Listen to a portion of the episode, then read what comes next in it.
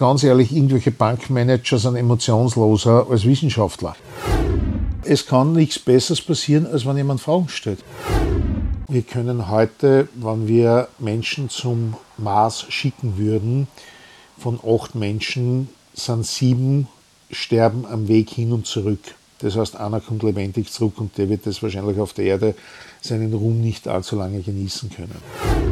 Außerirdisches Leben, ja oder nein? Innerhalb unserer Milchstraße gehen wir im Moment davon aus, dass es mindestens 50 bis 250 Zivilisationen innerhalb unserer Milchstraße gibt. Tod sein, es ist komplett anders und anders, als du es vorgestellt hast. Der Austro-Podcast mit Wolfgang und Simon. Döp, döp, döp, döp, döp, döp, döp, döp. Weiter, ich bin schon so in Sommerstimmung. Hallo Wolfi, hallo liebe Hörerinnen, hallo liebe Hörer. Hast du eine Idee, was das war? Es war wahnsinnig schlecht nachgesungen, also keine einzige Noten gestimmt, aber ich glaube, es war Gigi D'Agostino. Du hast absolut recht. Es muss wahrscheinlich am Kokosnusswasser liegen und an der Sommerstimmung bei uns im Land. Ich bin einfach verdammt gut drauf. Ich liebe den Sommer in Österreich. Wie geil ist das denn bitte? Und der Gigi D'Agostino ist so quasi das i-Tüpfelchen. Weißt du, was ich meine? Das tut einfach gut. Spürst du auch den Sommer, Wolfi? Bist du auch so euphorisch wie ich? Ja, ich weiß nicht, der letzte Sommer mit Gigi D'Agostino war mitten, weiß nicht, wann war der? 2004, 5, 6? Bist du da irgendwie ein bisschen hängen geblieben? Na, aber es gibt immer so Hits, die verbindet man automatisch mit dem Sommer. Und Gigi D'Agostino mit, was ist denn das überhaupt? L'amour toujours, glaube ich. L'amour toujours. Kehrt auf jeden Fall dazu. Genauso wie für mich einfach zum Sommer dazugehört, jetzt gerade Aerobic mit Urlaub, Urlaub in Italien. Kennst du das Lied? Mm, nein kenne ich seit zwei Jahren, ja. Ich verbinde das immer so mit Roadtrip in die Berg, die Hand draußen beim Autofenster, man fährt so mit dem Wind entlang. Und jetzt war ich gerade am Gardasee vor kurzem und da habe ich das Lied in Dauerschleife gehört. Urlaub, Urlaub in Italien. Jetzt nur für unsere Hörerinnen und Hörer dein absoluter Urlaubshit, nur für den Sommer 2022 aus dem Mund von Wolfgang Zanon. The summer is magic is magic. Oh, the summer is magic. Wie geht's weiter? Keine Ahnung. Ist du hast Talent Jahre auf jeden her? Fall. Du hast auf jeden ja, Fall. Ja, danke, danke, danke, danke. Das sagt jeder. Holiday. Madonna und Holiday, wirklich, jetzt Ja, bravo. Nein, nein, nein, das ist nicht mein, mein Lieblings, aber das sind so ein bisschen so. Na. I never be Maria Magdalena. Erinnert mich an Griechenland das erste Mal, you know? Liebe Hörerinnen, liebe Hörer, es tut mir leid für den Wolfi jetzt gerade. Bitte, ihr könnt es auf eure Playlist für den Urlaub packen, aber ihr müsst es nicht, ja? Ah, warte mal, warte mal, warte mal, da gibt es noch so viel mehr. Wolfi, wir haben doch keine Zeit. If I was a soldier, ba, ba, ba, okay, wir stoppen das Ganze an dieser Stelle. Jeder kann sich selber sein Urteil bilden, wie gut dein Gesangsvermögen einerseits ist und auf der anderen ja, Seite, wie gut dein Musikgeschmack ja ist. Ja, ja, nur weil du jetzt nicht auskennst. Ich sage ja, wenn du, du hältst die Hand aus dem Fenster und singst äh, Urlaub in, in Italien. Italien. Da hänge ich doch auch. Dann haben wir Se pasta su una bella canzone. Uh, das, ist ein Song, uh, das ist ein Song um eine Pizza, oder? Ah, ich liebe Eros Ramazzotti. Ey, der Pizza Mann, der hat Emotionen in der Stimme. Ich liebe den einfach. Ich mag lieber Toto Cotugno. Okay. Also, liebe Hörerinnen und liebe Hörer, das ist heute so eine kleine Serviceleistung von unserer Seite aus. Wir wollten jetzt einfach so ein bisschen eure Urlaubsplaylist aufpimpen. Ja? Ihr könnt die Lieder jetzt in eure Spotify-Playlist rüberziehen. Ihr merkt schon, wir sind ein bisschen crazy unterwegs. Das liegt und, vielleicht an äh, unserer Urlaubsstimmung. Das möchte ich sagen. Das ist die letzte Ausgabe vor unserer Sommerpause. Wir sind schon ein bisschen crazy, crazy. Und wir haben eine weitere Serviceleistung für euch, liebe Hörerinnen und liebe Hörer. Wolf, ich muss mich konzentrieren, bitte. Unsere weitere Serviceleistung ist, wir möchten, dass bei euch im Urlaub die grauen Gehirnzellen nicht zu bunt werden und ihr vielleicht vergesslich oder dumm wie wir werdet, sondern weiterhin die grauen Gehirnzellen ein bisschen trainiert. Und zwar mit Moment. dieser Folge vom Austro-Podcast. Deswegen haben wir uns gedacht, Moment. wir laden einen besonders gescheiten Mann ein. Ja, was, der Wolfi? Da muss ich sehr langsam darauf hinführen. Moment, das geht zu schnell. You know? Warum? da möchte ich erst ein paar Sachen vorher anliefern. Bitte. Hast du gewusst, dass 99% der Erde heißer sind als 1000 Grad? Na. Hast du gewusst, dass ab einer Kälte von 67,7778 Grad minus friert der Atem in der Luft und fällt zu Boden? Na. Hast du gewusst, dass der 11. April 1954 statistisch gesehen der langweiligste Tag der Geschichte ist? Warum? Da ist einfach überhaupt nichts passiert an diesem Tag. Okay. Und was hat das Hast mit unserem gewusst? Gast zum Tor? Na, ich bin noch nicht fertig. Da gibt es noch viel mehr interessante Sachen. Hast du gewusst, wenn man acht Jahre, sieben Monate und sechs Tage ununterbrochen schreien würde, hätte man damit genug Energie erzeugt, um eine Tasse Kaffee kochen zu können? Auch das ist mir neu, Wolfgang. Der Lichtschutzfaktor eines weißen T-Shirts beträgt 4 und Nutella hat Lichtschutzfaktor 9,7. Das ist sehr viel unnützes Wissen, Wolfgang. Das ist nicht unnütz. Naja. Jetzt, jetzt stell dir mal vor, du bist irgendwo in der Karibik, hast dein Sonnenöl vergessen, aber ein Glas Nutella dabei. Dann weißt du, was du zu tun hast. Aber unser heutiger Gast, der hat viel interessantere Fakten zu verkaufen und zu erzählen. Der Mann war zweimal tot. Er kann uns erzählen, also wie es ist, wenn man tot Wie du das ist. sagst. Wie du das sagst, der Mann war zweimal tot. ja, aber so war es beim Werner Gruber. wie, wie, wie du das sagst. Außerdem- Ja, stimmt. Warum Pupse im Erdbeerjoghurt drin sind oder aber auch, was ein Wie du das sagst. schlauer Mensch wie der Werner Gruber über Elon Musk zum Beispiel denkt. Oder warum das iPhone was mit der Mondlandung zu tun hat. Diese Fakten und noch viele mehr werden wir jetzt in der nächsten Stunde klären. Und das ist Warte mal, wirklich. das letzte kann ich mir schon vorstellen, weil nämlich der Armstrong, ja, der Astronaut, Ja. Neil Armstrong, hat sein iPhone am Mond verloren. Fertig. Wir wollen euch vorm Urlaub oder im Urlaub, egal wann ihr diese Folge hört, ein bisschen aufschlauen, damit ihr nicht so dumm seid wie wir zwar. Naja, wir wollen euch nicht nur mit dieser Folge aufschlauen. Ich meine, wir haben jetzt da 35 Folgen im Petto oder sogar noch mehr.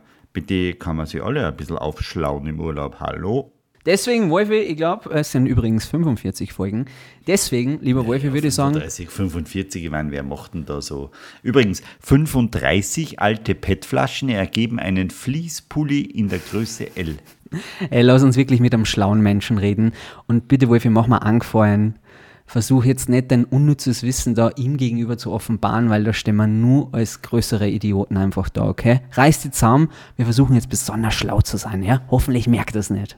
Unser heutiger Gast ist nach eigenen Aussagen der zweitbekannteste Physiker des Landes. Er ist ein Ah, nein, Science Entschuldigung, es ist nicht meine Aussage, das wurde gemessen.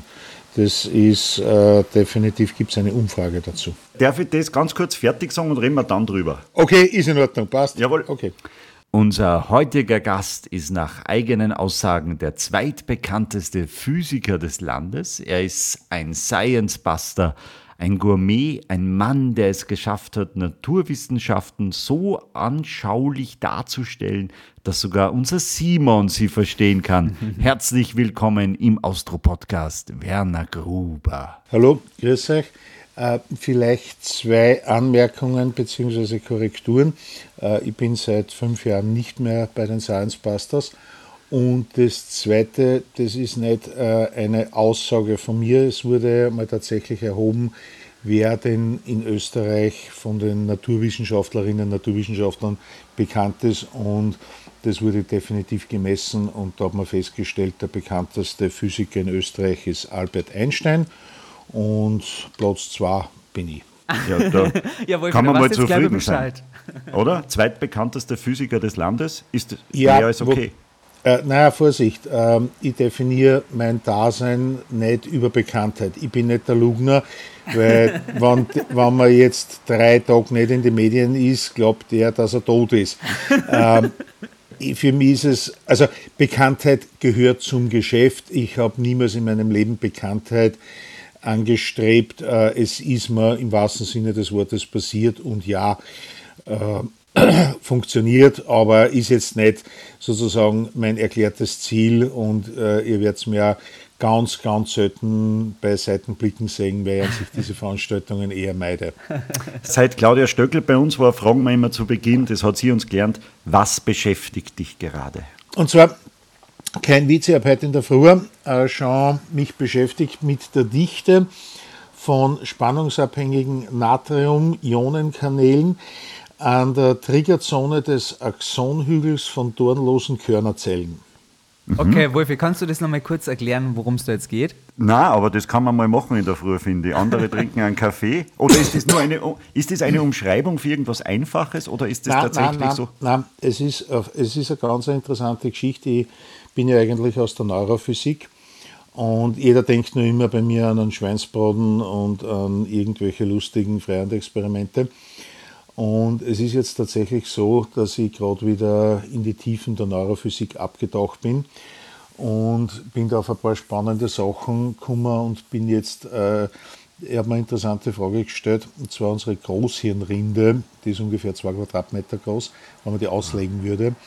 Äh, die, diese Großhirnrinde ist in sechs Schichten geteilt und dort findet unser gesamtes Denken, Handeln, Entscheiden, Erinnern und so weiter statt. Und die, diese sechs Schichten, da gibt es äh, in jeder Schicht einen speziellen Zelltyp. Und in der Schicht 2 und in der Schicht 4, äh, äh, äh, in der Schicht 2 und in der Schicht 5 äh, gibt es äh, denselben Zelltyp, das sind die sogenannten Pyramidenzellen. Und in der Schicht 2 sind die ganz klein und in der Schicht 5 sind die ganz groß. Und da kann man sich immer die Frage stellen, warum und welchen Einfluss hat das auf unseren Denkprozess?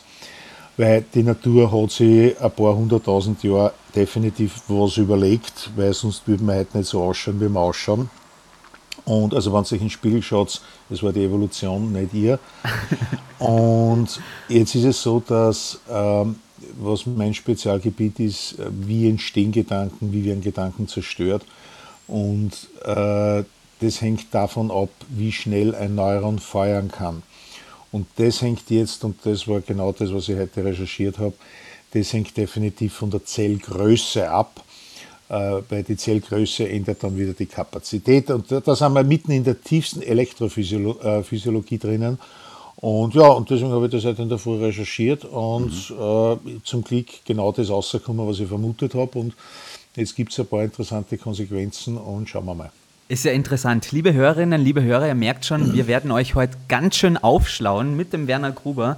Werner, wenn wir jetzt gerade bei der Großhirnrinde sind, wie passt denn das alles, dein ganzes Wissen in deinen Kopf? Ich kann mich zum Beispiel ja. nicht einmal nur erinnern, was ich vorgestern zum Frühstück gegessen habe. Also, wie schaffst du das bitte, dass du so viel Wissen in deinem Kopf hast und wie kriegt man das alles irgendwie so bewerkstelligt?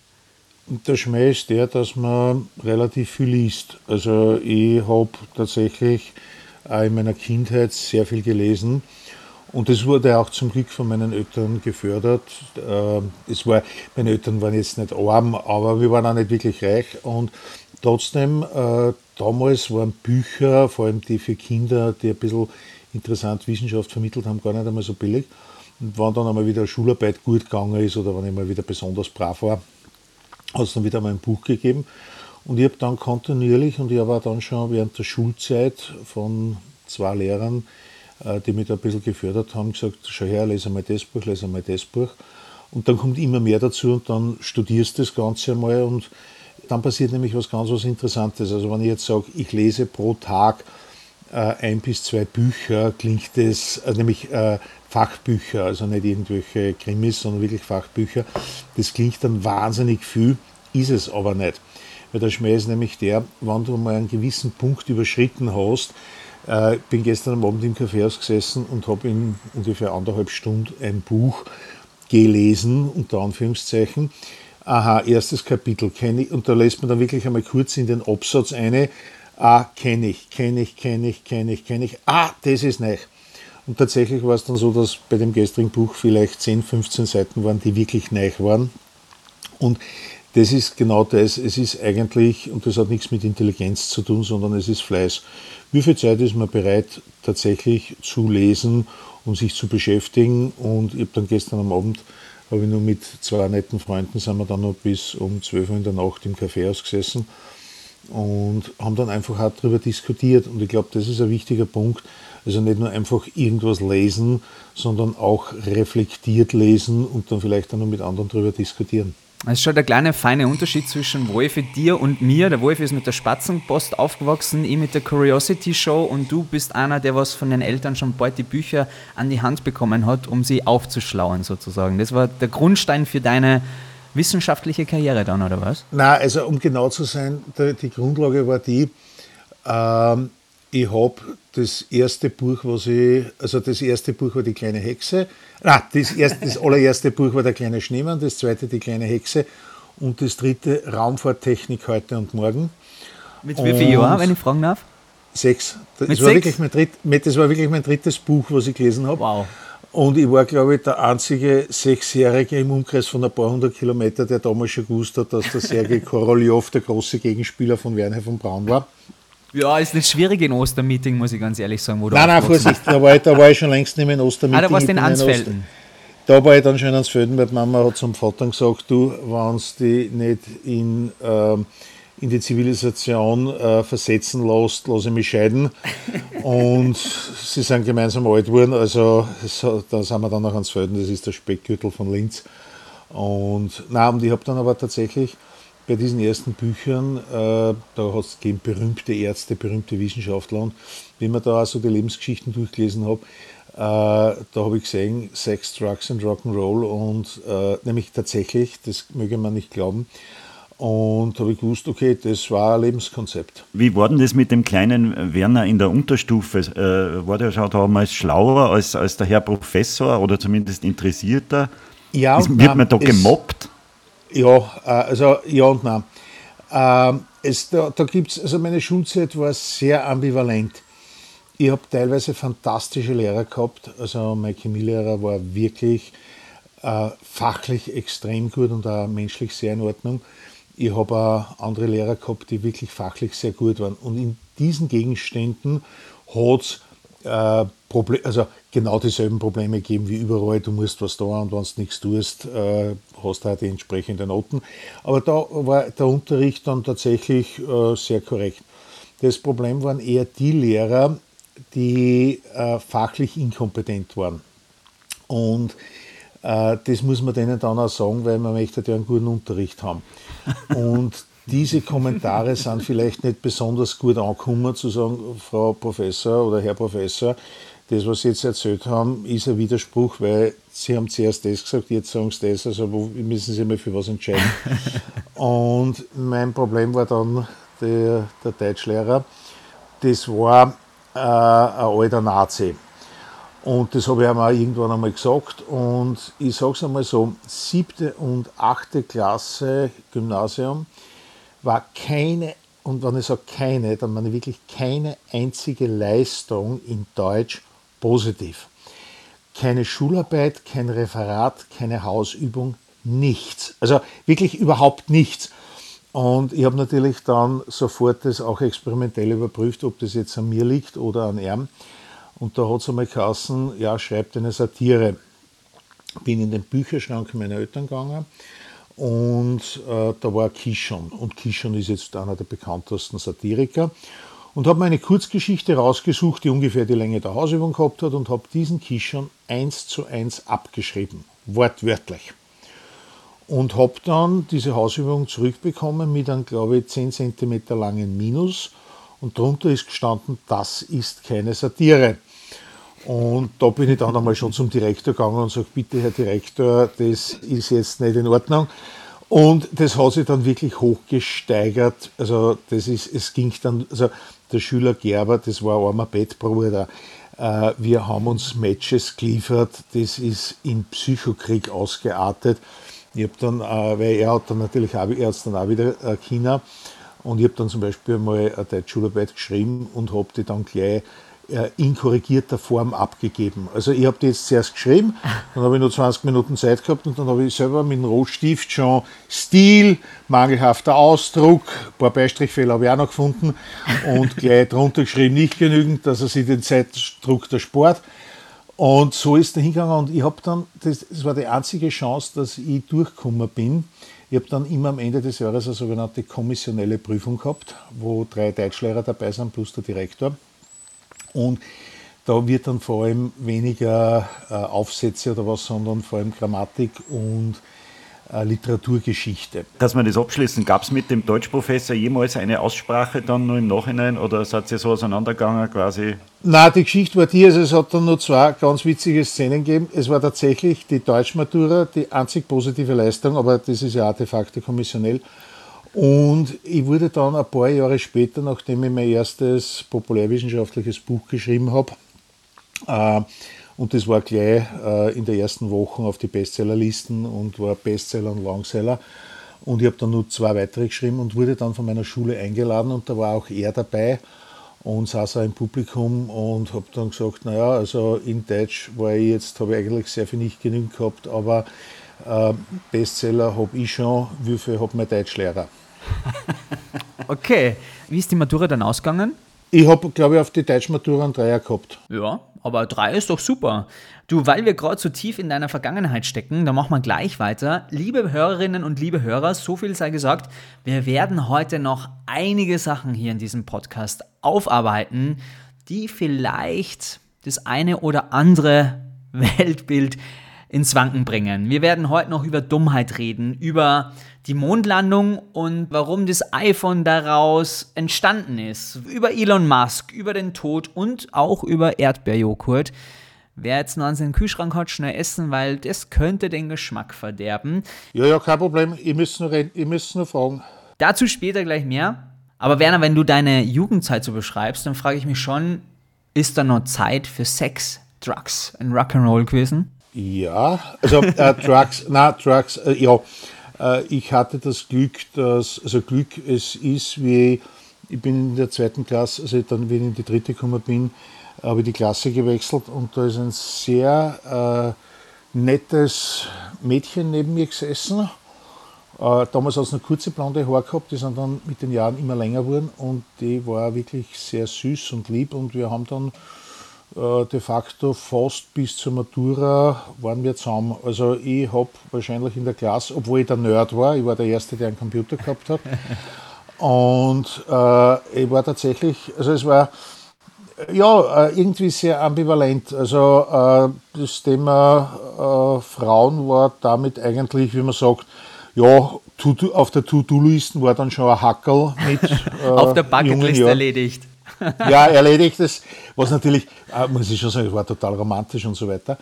Und äh, Drugs, es war dann schon das Thema Alkohol, glaube ich, braucht man nicht reden, äh, wie bei jedem Jugendlichen, äh, war durchaus. Und es, ich muss dazu sagen, äh, das war eher so, dass man sagt, boah, jetzt hat man dieses und jenes geschafft und dann war der Abend entsprechend.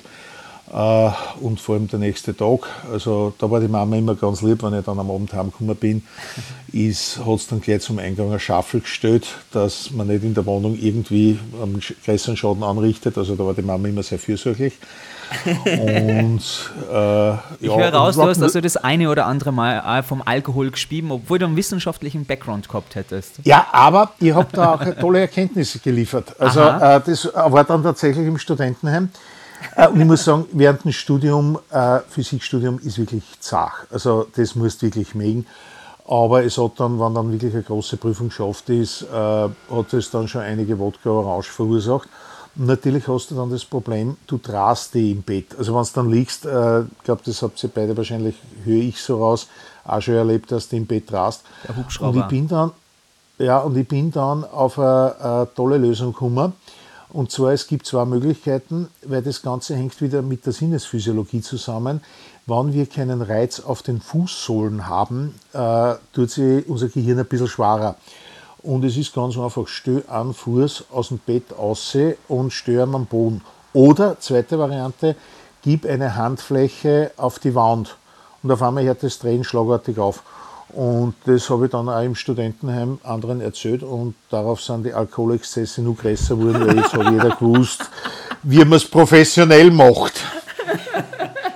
Man kann dann zwar nicht mehr so gut schlafen, wenn ein Fuß draußen steht, aber ich glaube, wenn man ein bisschen betrunken ist, ist das wurscht. Das funktioniert wirklich, das ist geiler Scheiß. Äh, was ich an dir ja besonders bewundere, ist ja, dass du quasi dein, äh, ja, dein, deinen Bereich äh, sehr breit aufstellen kannst. Also du kannst uns Wissen relativ easy vermitteln. Das schätze ich sehr an dir, weil das, was du uns eingangs gesagt hast, womit du dich heute Morgen schon beschäftigt hast, da habe ich jetzt nicht ganz durchblickt. Aber du schaffst es, die Welt sehr einfach die halt zu erklären. Ein bisschen ein, ja, ich habe aber auch gelernt schon von Werner, man muss fleißig sein, man muss Bücher lesen. Ja, also. das ist das. Das ist, ist kein Witz. Es ist, ähm, und ich kenne das auch, es, äh, wir haben auch das im Studium gesehen, wer die Guten waren und wer die nicht so Guten waren der das einfach, der, also zu mir ist einmal ein Mitarbeiter gekommen, äh, wie Direktor vom Planetarium war und äh, hat gesagt, Herr Gruber, was muss ich machen, um äh, einmal Ihren Job zu bekommen, also Direktor mhm. zu werden? Sage ich ganz einfach, arbeiten Sie eine Stunde länger als ich am Tag. Okay, das ist eine gute Vorgabe, an der werde ich mich jetzt ein bisschen orientieren. Wie oft wirst denn du konkret mit Dummheit konfrontiert? Tagtäglich wahrscheinlich, oder? Ah, jetzt, kommen wir, jetzt kommt wieder der Neurophysiker in mir hervor. ähm, was heißt Dummheit? Ich sage jetzt einmal so, es leben im Moment ungefähr 8 Milliarden Leute auf der Welt. Ja. Und jeder verhält sich nach seinen Möglichkeiten optimalst. Ja. Und jeder von uns hat, bleiben wir jetzt klassisch in der Physik, jeder von uns hat ein Konzept, wie Schwerkraft funktioniert. Weil genau so, und wenn ich jeden, egal wen ich auf der Welt frage, wenn ich sage, ja, ich habe einen Star und ich lasse den los, was passiert damit, hat jeder irgendwie eine Erklärung und irgendwie eine Idee, was jetzt mit dem Star passieren wird. Und jetzt ist aber das, dass, äh, wie gesagt, wir haben 8 Milliarden Meinungen zum Thema Schwerkraft. Es gibt aber weltweit wahrscheinlich 20 Leute, und da gehe ich sicher nicht dazu, die die Schwerkraft mathematisch sehr exakt beschreiben können. Okay. Okay, jetzt könnte man sagen, die sind intelligenter und der Rest ist dümmer. Aber da sage ich nein. Weil es wird dann vielleicht irgendwo ein paar hundert Lyriker, Maler, Künstler geben, die das, was die Schwerkraft mit dem Stein anrichtet, vielleicht so beschreiben können, was jetzt nichts mit der Physik zu tun hat, aber dass es vielleicht andere Menschen bewegen und darüber nachdenken, was dabei passieren könnte. Und damit ist das Konzept von intelligent und dumm eigentlich ad absurdum geführt. Äh, das Einzige, was jetzt vielleicht ist. Dank. Ja, nein, es verhält sich jeder nach den Strategien, die er im Laufe seines Lebens gelernt hat. Äh, und jetzt gibt es Leute, die haben in ihrem Leben mehrere Strategien gelernt und dann gibt es Leute, die haben weniger Strategien gelernt und sind, kommen damit tadellos aus. Und ich glaube, das ist das, was wir uns eigentlich orientieren müssen. Was will jemand und kann er sein Ziel erreichen und ist das auch eine realistische Zielvorgabe? Und wenn ich jetzt sage, ich habe das Ziel, dieses und jenes zu erreichen und habe das Vielleicht muss man auch sagen, man hat dann hin und wieder Pech und Glück, das darf man auch nicht unterschätzen. Aber ich habe meine Strategien, um das zu erreichen, dann ist es täglicher Alltag. Und dann gibt es aber die Geschichten, wenn ich merke, wenn ich jetzt zum Beispiel ein Jahr dieselbe Strategie verfolge, um ein Ziel zu erreichen und die Strategie funktioniert nicht, dann würde ich halt nachdenken, eine neue Strategie anzudenken. Und ich glaube, das ist vielleicht das, wo wir uns, wenn wir der Frage nach Intelligenz oder intelligentem Verhalten, was vielleicht besser ist, besser annähern können, wie weit jemand bereit ist, seinen Standpunkt als auch äh, seine Strategie zu wechseln. Und es, das ist jetzt das, was unser Daily Business in der Wissenschaft ist, zu sagen, aha, gestern haben wir das geglaubt, heute lese ich was Neues, okay, muss ich akzeptieren und da muss ich nur hinterfragen, hat der Kollege, der das geschrieben hat, ist das auch wirklich eine saubere Arbeit oder ist das jetzt nur irgendwie so eine Modeerscheinung? Das passiert leider auch immer wieder. Aber das ist das, wie weit bin ich bereit, meinen Standpunkt äh, zu verteidigen oder auch ihn zu verändern. Und ich glaube, so sollte man eher herangehen zu sagen, und das hat jetzt nichts mit dem klassischen Intelligenzbegriff zu tun, äh, weil ich glaube, so in der Form die Intelligenz gibt es nicht. Es gibt verschiedene Strategien und es gibt verschiedene Probleme, wo es auch verschiedene Strategien brauchbar sind. Ne? Es ist ja interessant. Die Frage war eigentlich nur, wie oft du mit Dummheit konfrontiert wirst und du brichst es gleich wissenschaftlich runter. Das finde ich schon sehr bemerkenswert. Meine Frage zielt ja auch dahin. Moment, ab. die bessere Frage wäre die gewesen, wie oft ich mit Nichtwissen konfrontiert okay, bin. vielleicht. Sechstes. Weil meine Sechstes. Frage zielt ja auch eher darauf ab, wie oft es dir die Nackenhaar aufstellt, wenn jemand zu dir kommt und die mit Sachen von Wikipedia konfrontiert, wo du dir wahrscheinlich als Studierter denkst, so, Alter Vater, was würde eigentlich von mir? Geht's noch? Also, weil du kritisierst. Da kann ich, ja, da kann ich, da kann ja? ich dir die Antwort klar sagen. Bitte. Der will wissen. Der will wissen. Und das, da du mir nicht den Nacken auf, da sage ich, äh, es kann nichts Besseres passieren, als wenn jemand Fragen stellt. Okay. Ähm, ganz ehrlich, also ich erlebe das, wenn ich in Wien in der U-Bahn fahre oder ich gehe hin und wieder, es gibt ein sehr großes Einkaufsgeschäft am Praterstern und wenn ich dort einkaufen gehe und ich stehe bei der Kasse, äh, passiert es also von fünfmal, dreimal mindestens, dass vor mir oder hinter mir einer bei der Kasse sagt, ah, Herr Gruber, Sie sind gerade da, ich hätte da eine Frage. Und das führt dann meistens zu einer kleinen Vorlesung an der Kasse. Der Kassier mischt sich dann auch noch ein. Und da sage ich, ja, das finde ich, find ich super und lässig.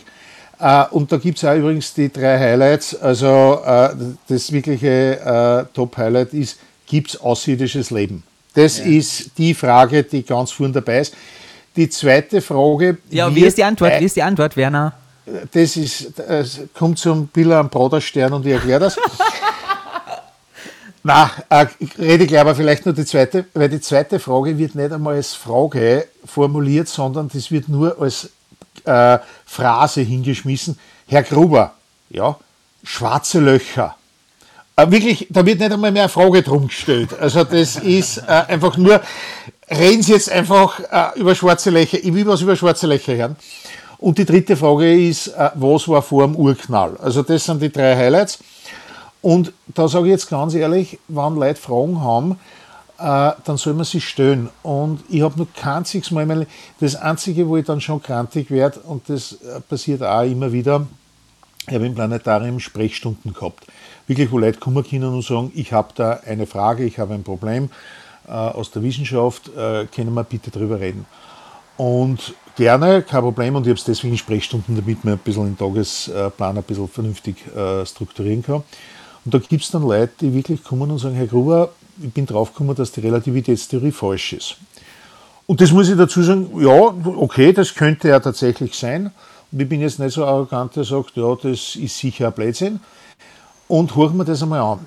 Und dann fange ich an, Fragen zu stellen. Und es gibt in der Relativitätstheorie ungefähr zehn Effekte, die der Einstein vorgeschlagen hat zu messen. Die sind jetzt alle nachgemessen worden. Das hat damals keiner vermutet, dass das sein wird, zum Beispiel Gravitationswellen oder schwarze Löcher. Das sind so die bekannteren, aber gibt es aber eher unbekanntere Effekte. Und wenn ich dann frage, ja, wie kann Ihre Theorie diese zehn Effekte erklären? Und dann komme ich drauf, dass diese zehn Effekte, die werden heute in jeder Standardvorlesung in die ersten zwei, drei Wochen ausdiskutiert, dass die nicht einmal das Basiswissen haben und nur sie in irgendwas einreden. Und da gibt es dann zwei Kategorien, dass dann einer sagt, okay, ups, da habe ich jetzt was übersehen. Und da empfehle ich dann schon sehr, lesen Sie die und die Bücher und da finden Sie das und das. Und dann gibt es die zweite Kategorie und da werde ich dann schon ein bisschen krantig äh, wenn man dann jemand erklärt, ja, aber ich habe doch recht.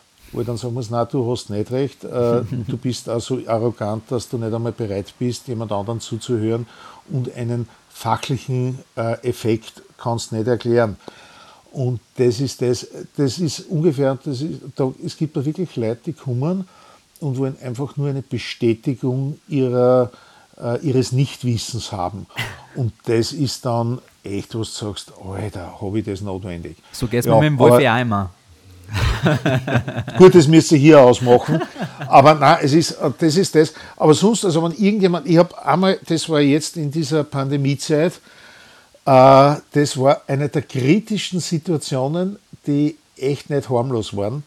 Äh, wir haben in Wien gibt einen, also Österreich, äh, sen, äh, einen Sender, der äh, in Österreich sendet. Das ist äh, OE24 ist jetzt einmal durchaus jetzt, ich sage jetzt einmal, hat wenig mit Journalismus zu tun, ist eher Polit-Porno.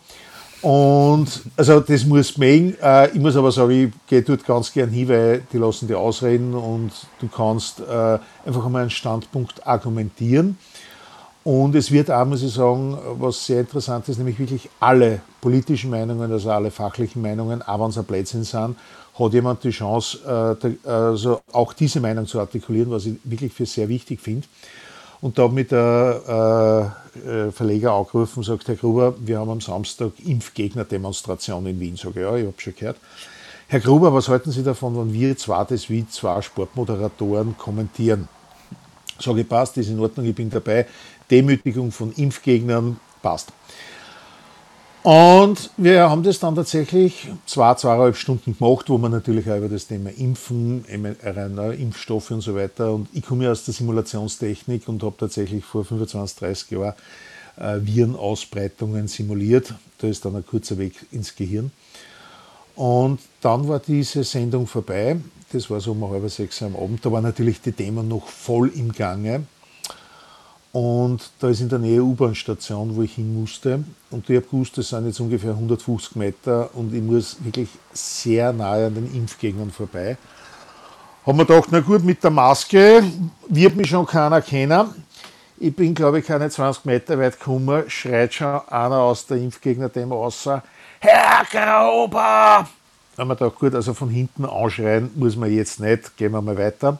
Und dann hat er das magische, den magischen Satz gesagt, ich habe eine Frage. Und es hat keine Zehntelsekunden gebraucht, ich bin Volksbündner, habe mich umgedreht und geschaut, wo ist der Fragesteller. Und dann ist was ganz was Interessantes passiert. Und das werde ich mein Leben nicht vergessen. Und äh, zwar das Erste, die Polizei hat sofort erkannt, hoppala, da könnte ein Problem entstehen und ich, sofort, ich war sofort umringt von sechs Polizisten. Also die hätten mich mit ihrem Leben verteidigt gegenüber den Impfgegnern. Das war aber nicht notwendig, weil der eine Impfgegner ist zu mir hergekommen. Grüße, Herr Gruber, Grüße. Äh, ja, ich hätte die und die Frage. Ich weiß ganz ehrlich gesagt nicht mehr, was die Frage war, aber es war eine vernünftige Frage. Und ich habe ihm nach meinem besten Wissen und Gewissen versucht, eine Antwort zu geben.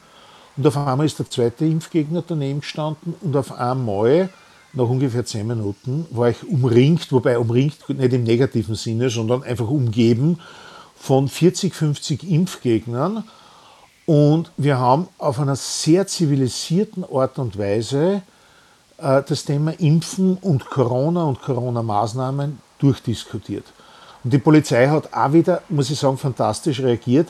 Die hat sich immer mehr zurückgezogen. Es war dann zum Schluss, wir haben ungefähr 45 Minuten diskutiert.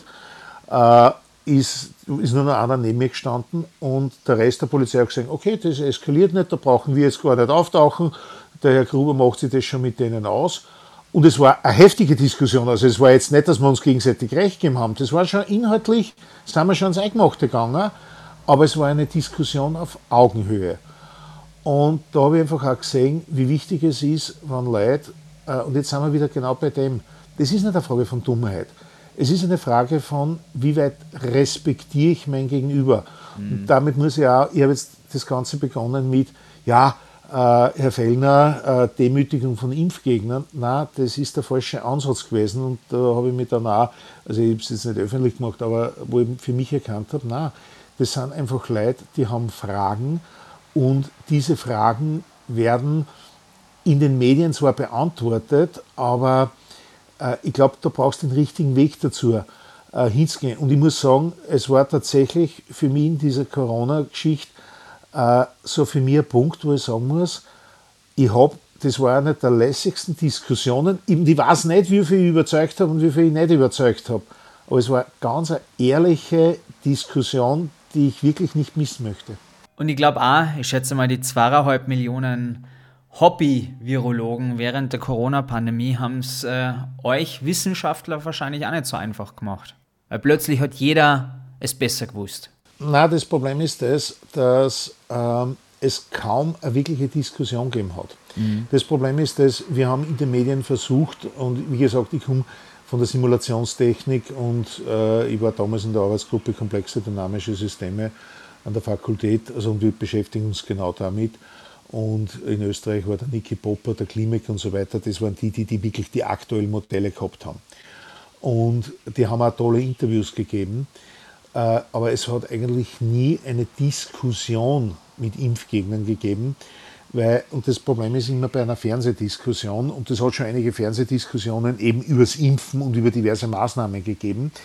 Das Problem ist nur, es war sehr schwierig, einen Gegner zu finden, also einen Gegner der Maßnahmen, der das auch argumentieren hat können. Und wir haben heute, weil es ist immer wieder gefordert worden von den Impfgegnern, naja, wir wollen auch die andere Seite hören.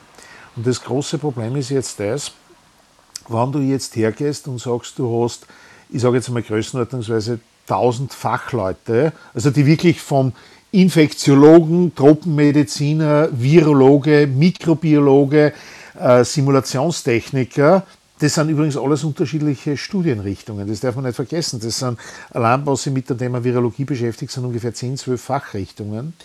Und wenn ich jetzt da 1000 Fachleute hernehme, komme ich wahrscheinlich größenordnungsweise auf 999, die dieselbe Meinung haben oder eine sehr, sehr ähnliche Meinung haben und einen, der ganz dagegen ist.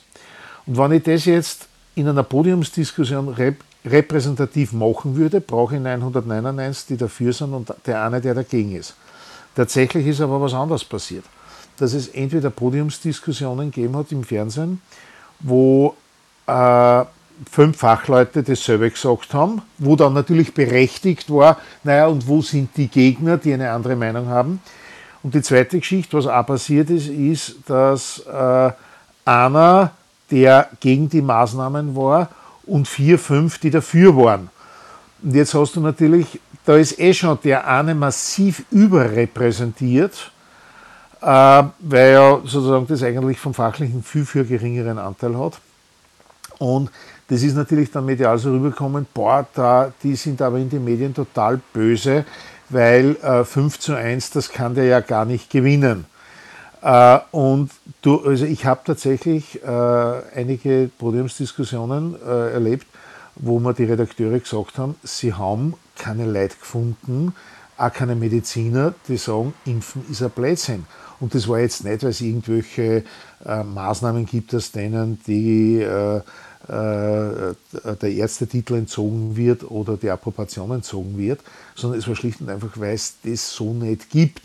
Und es hat dann zum Beispiel bei den äh, Impfgegner-Demonstrationen immer wieder Mediziner gegeben oder immer wieder Personen, die sich auf die Bühne gestellt haben und gesagt, ja, ich bin Mediziner und ich bin gegen das Impfen und dann bist drauf gekommen, na, das war kein Mediziner, der hat einmal vielleicht zwei Semester Medizin studiert und dann abgebrochen und was er immer gemacht. Und das äh, hat schon gesagt, da haben wir, und da kommt jetzt da vielleicht etwas, mir ist gestern am Abend da in einer Diskussion was äh, wirklich Interessantes aufgefallen wir haben jetzt einen Wandel und der ist noch nicht vollzogen, aber Corona hat es gesagt, in welche Richtung der Hase läuft. Und zwar, wir haben das Problem, dass äh, ich sage einmal, bis vor 15, 20 Jahren hast du informiert über Printmedien und übers Fernsehen. Das heißt, wenn du irgendein gesellschaftspolitisches Thema war Printmedien, also Zeitschriften und das Fernsehen ganz wichtig. Und jetzt ist aber der Wandel vollzogen oder ist gerade im Weg, dass es viele Damen und Herren gibt, die keine Zeitung mehr lesen, beziehungsweise kein Fernsehen mehr schauen, sondern sich alles aus dem Internet holen. Und da ist jetzt das Gefährliche dabei, dass du damit kaum den Zufallsfaktor drinnen hast.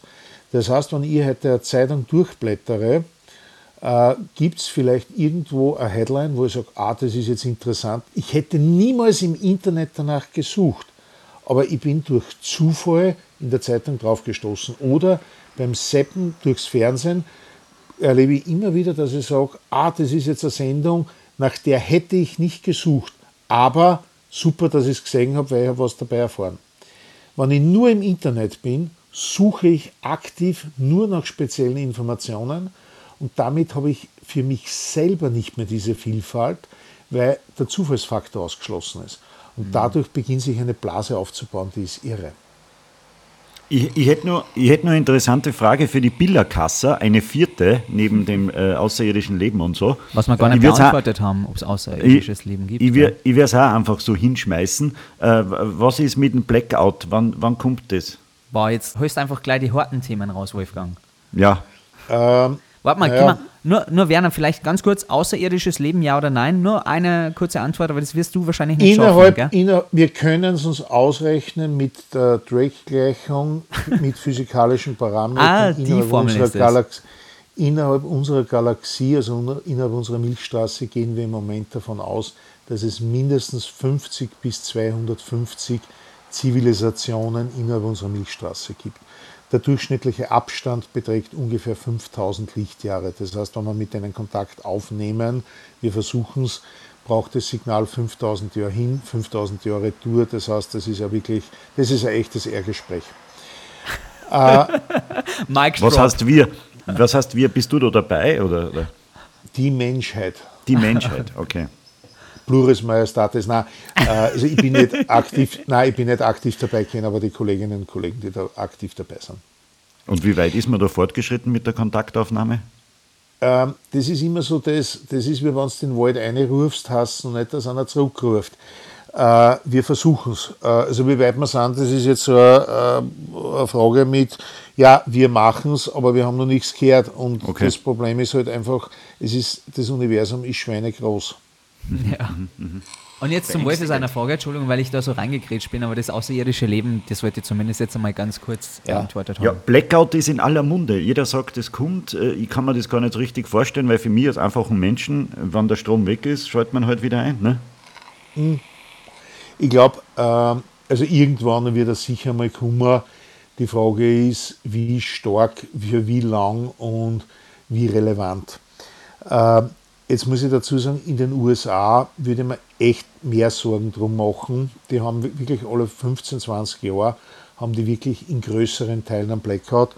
Oder habt ihr gewusst, dass in Kalifornien, in einigen Counties, haben die tatsächlich pro Woche vier bis sechs Stunden Stromausfall. Also das ist wirklich äh, jede Woche vier bis sechs Stunden, weil das Netz überlastet ist. Wir haben äh, bei uns in Österreich äh, oder ich sage jetzt einmal in Europa, tritt sowas eigentlich nie auf. Und die einzigen Schichten, die wir haben, ist, wenn im Winter irgendwo unter der Schneelast ein Baum zusammenbricht und irgendwo ein Stromkabel, was in der Gemeinde führt, und das wird binnen ein paar Stunden hergerichtet und es ist ganz, ganz selten, dass einmal was länger dauert als ein paar Stunden. Ich glaube, wir haben jetzt einmal vor fünf, sechs Jahren eine Gemeinde gehabt, die einmal für zwei Tage, und das war eine Bauerngemeinde, äh, und Bauern deswegen jetzt das Vorteil, weil die sind es gewohnt, die haben einen Holzofen, also für die hat sich nicht recht viel verändert. Und na, also ich glaube, äh, da ist jetzt ein medialer Hype, der einfach nur in dieser Post, wobei Post ist falsch, äh, der noch so mit dieser Corona-Pandemie zusammenhängt. Jetzt haben wir und das darf man nicht vergessen, wir haben Corona und das war eine mittlere Katastrophe weltweit. Äh, es, wir haben jetzt den Ukraine-Krieg, der eine gewaltige Katastrophe ist, was Menschenleben betrifft. Und sozusagen, was kommt jetzt nun? Und da ist natürlich, und man darf auch leider nicht vergessen, dass die Medien schon auch um äh, ja, Headlines buhlen. Und Blackout ist jetzt einmal was, was sehr diffus ist. Äh, ich glaube, und das äh, hat Corona uns gelehrt. Äh, und ich muss sagen, ich habe das schon vorher gelebt. Äh, schau einfach, dass du so viele Lebensmittel daheim hast, dass du ein paar Tage über die Runden kommst und vor allem auch Lebensmittel, wo du jetzt nicht einen Herd brauchst. Also äh, Konservendosen kannst du im Regelfall auch kalt essen. Und äh, ja, äh, das ist, und das, äh, ein paar Powerbanks aufgeladen zu haben, hat eigentlich, haben eh schon die meisten daheim. Also ich würde das jetzt nicht als große Panik sehen und wir dürfen eins vergessen. Äh, wir haben eine Struktur, die wir an sich immer gerne vergessen, dass die gibt, aber die ist nicht umsonst. Und das gilt für Deutschland, das gilt für Österreich, als auch für die Schweiz. Wir haben das Bundesheer. Und das Bundesheer wird jetzt zwar immer geschmäht, aber im Katastropheneinsatz ist das Bundesheer sensationell. Und das Bundesheer kann heute, wenn es hart auf hart kommt, äh, steht auf der Kaiserwiesen, das ist bei mir große Wiesen ums Eck, steht da ein Militärspital hin und kann auf einmal 1000 Leute behandeln. Und die können, äh, ich sage einmal ganz Wien, also die ganze Region für einige Wochen äh, mit warmer Nahrung äh, versorgen und so weiter. Also das, dass wir jetzt rechnen müssen, äh, dass die Zivilisation untergeht, Nein, das haben wir nicht. Äh, es ist wie immer und überall, wenn alle Leute vernünftig und zivilisiert zusammenarbeiten, äh, ja, dann ist einmal zwei, drei Tage nicht Homeoffice, sondern einmal in Ruhe ausschlafen, einmal sein Schatzi sagen, du, du bist eh lieb und ich habe die letzten Tage nicht Zeit gehabt, dir zu sagen, äh, wie super du eigentlich bist. Oder auch die Option zu nutzen und zu sagen, du, jetzt ist eh schon Blackout, jetzt ist schon wurscht, Baba und Fall nicht. Also das kann man in beide Richtungen sehen. Aber äh, also ich würde jetzt das Blackout, ja, äh, stundenweise kann es immer mal irgendwo passieren, aber dazu haben wir in Gesamteuropa eine zu gute Infrastruktur. Interessant, dass du so Survival-Packages zu Hause hast. Ähm, das werden wir jetzt gleich mal zulegen. Angenommen, ich wäre der Bundeskanzler von Österreich und würde auf die zukommen und die Fragen für die Zukunft. Lieber Werner Gruber, was würdest du mir denn energietechnisch für Österreich empfehlen? Wie kann ich Österreich auf Dauer in die Zukunft gut bringen? Äh, ich glaube, es sind, äh, ich würde die Grassroot-Technik empfehlen. Von der habe ich noch nie was Pol gehört. Äh, du bist ja der Bundeskanzler. ja. Deswegen werde ich ja gefragt von dir. Äh, nein, es geht um Folgendes. Grassroot-Technik ist im Prinzip einen Rasen sehen. Sprich, es ist nicht eine große Maßnahme, sondern dass der Grasen grün wird.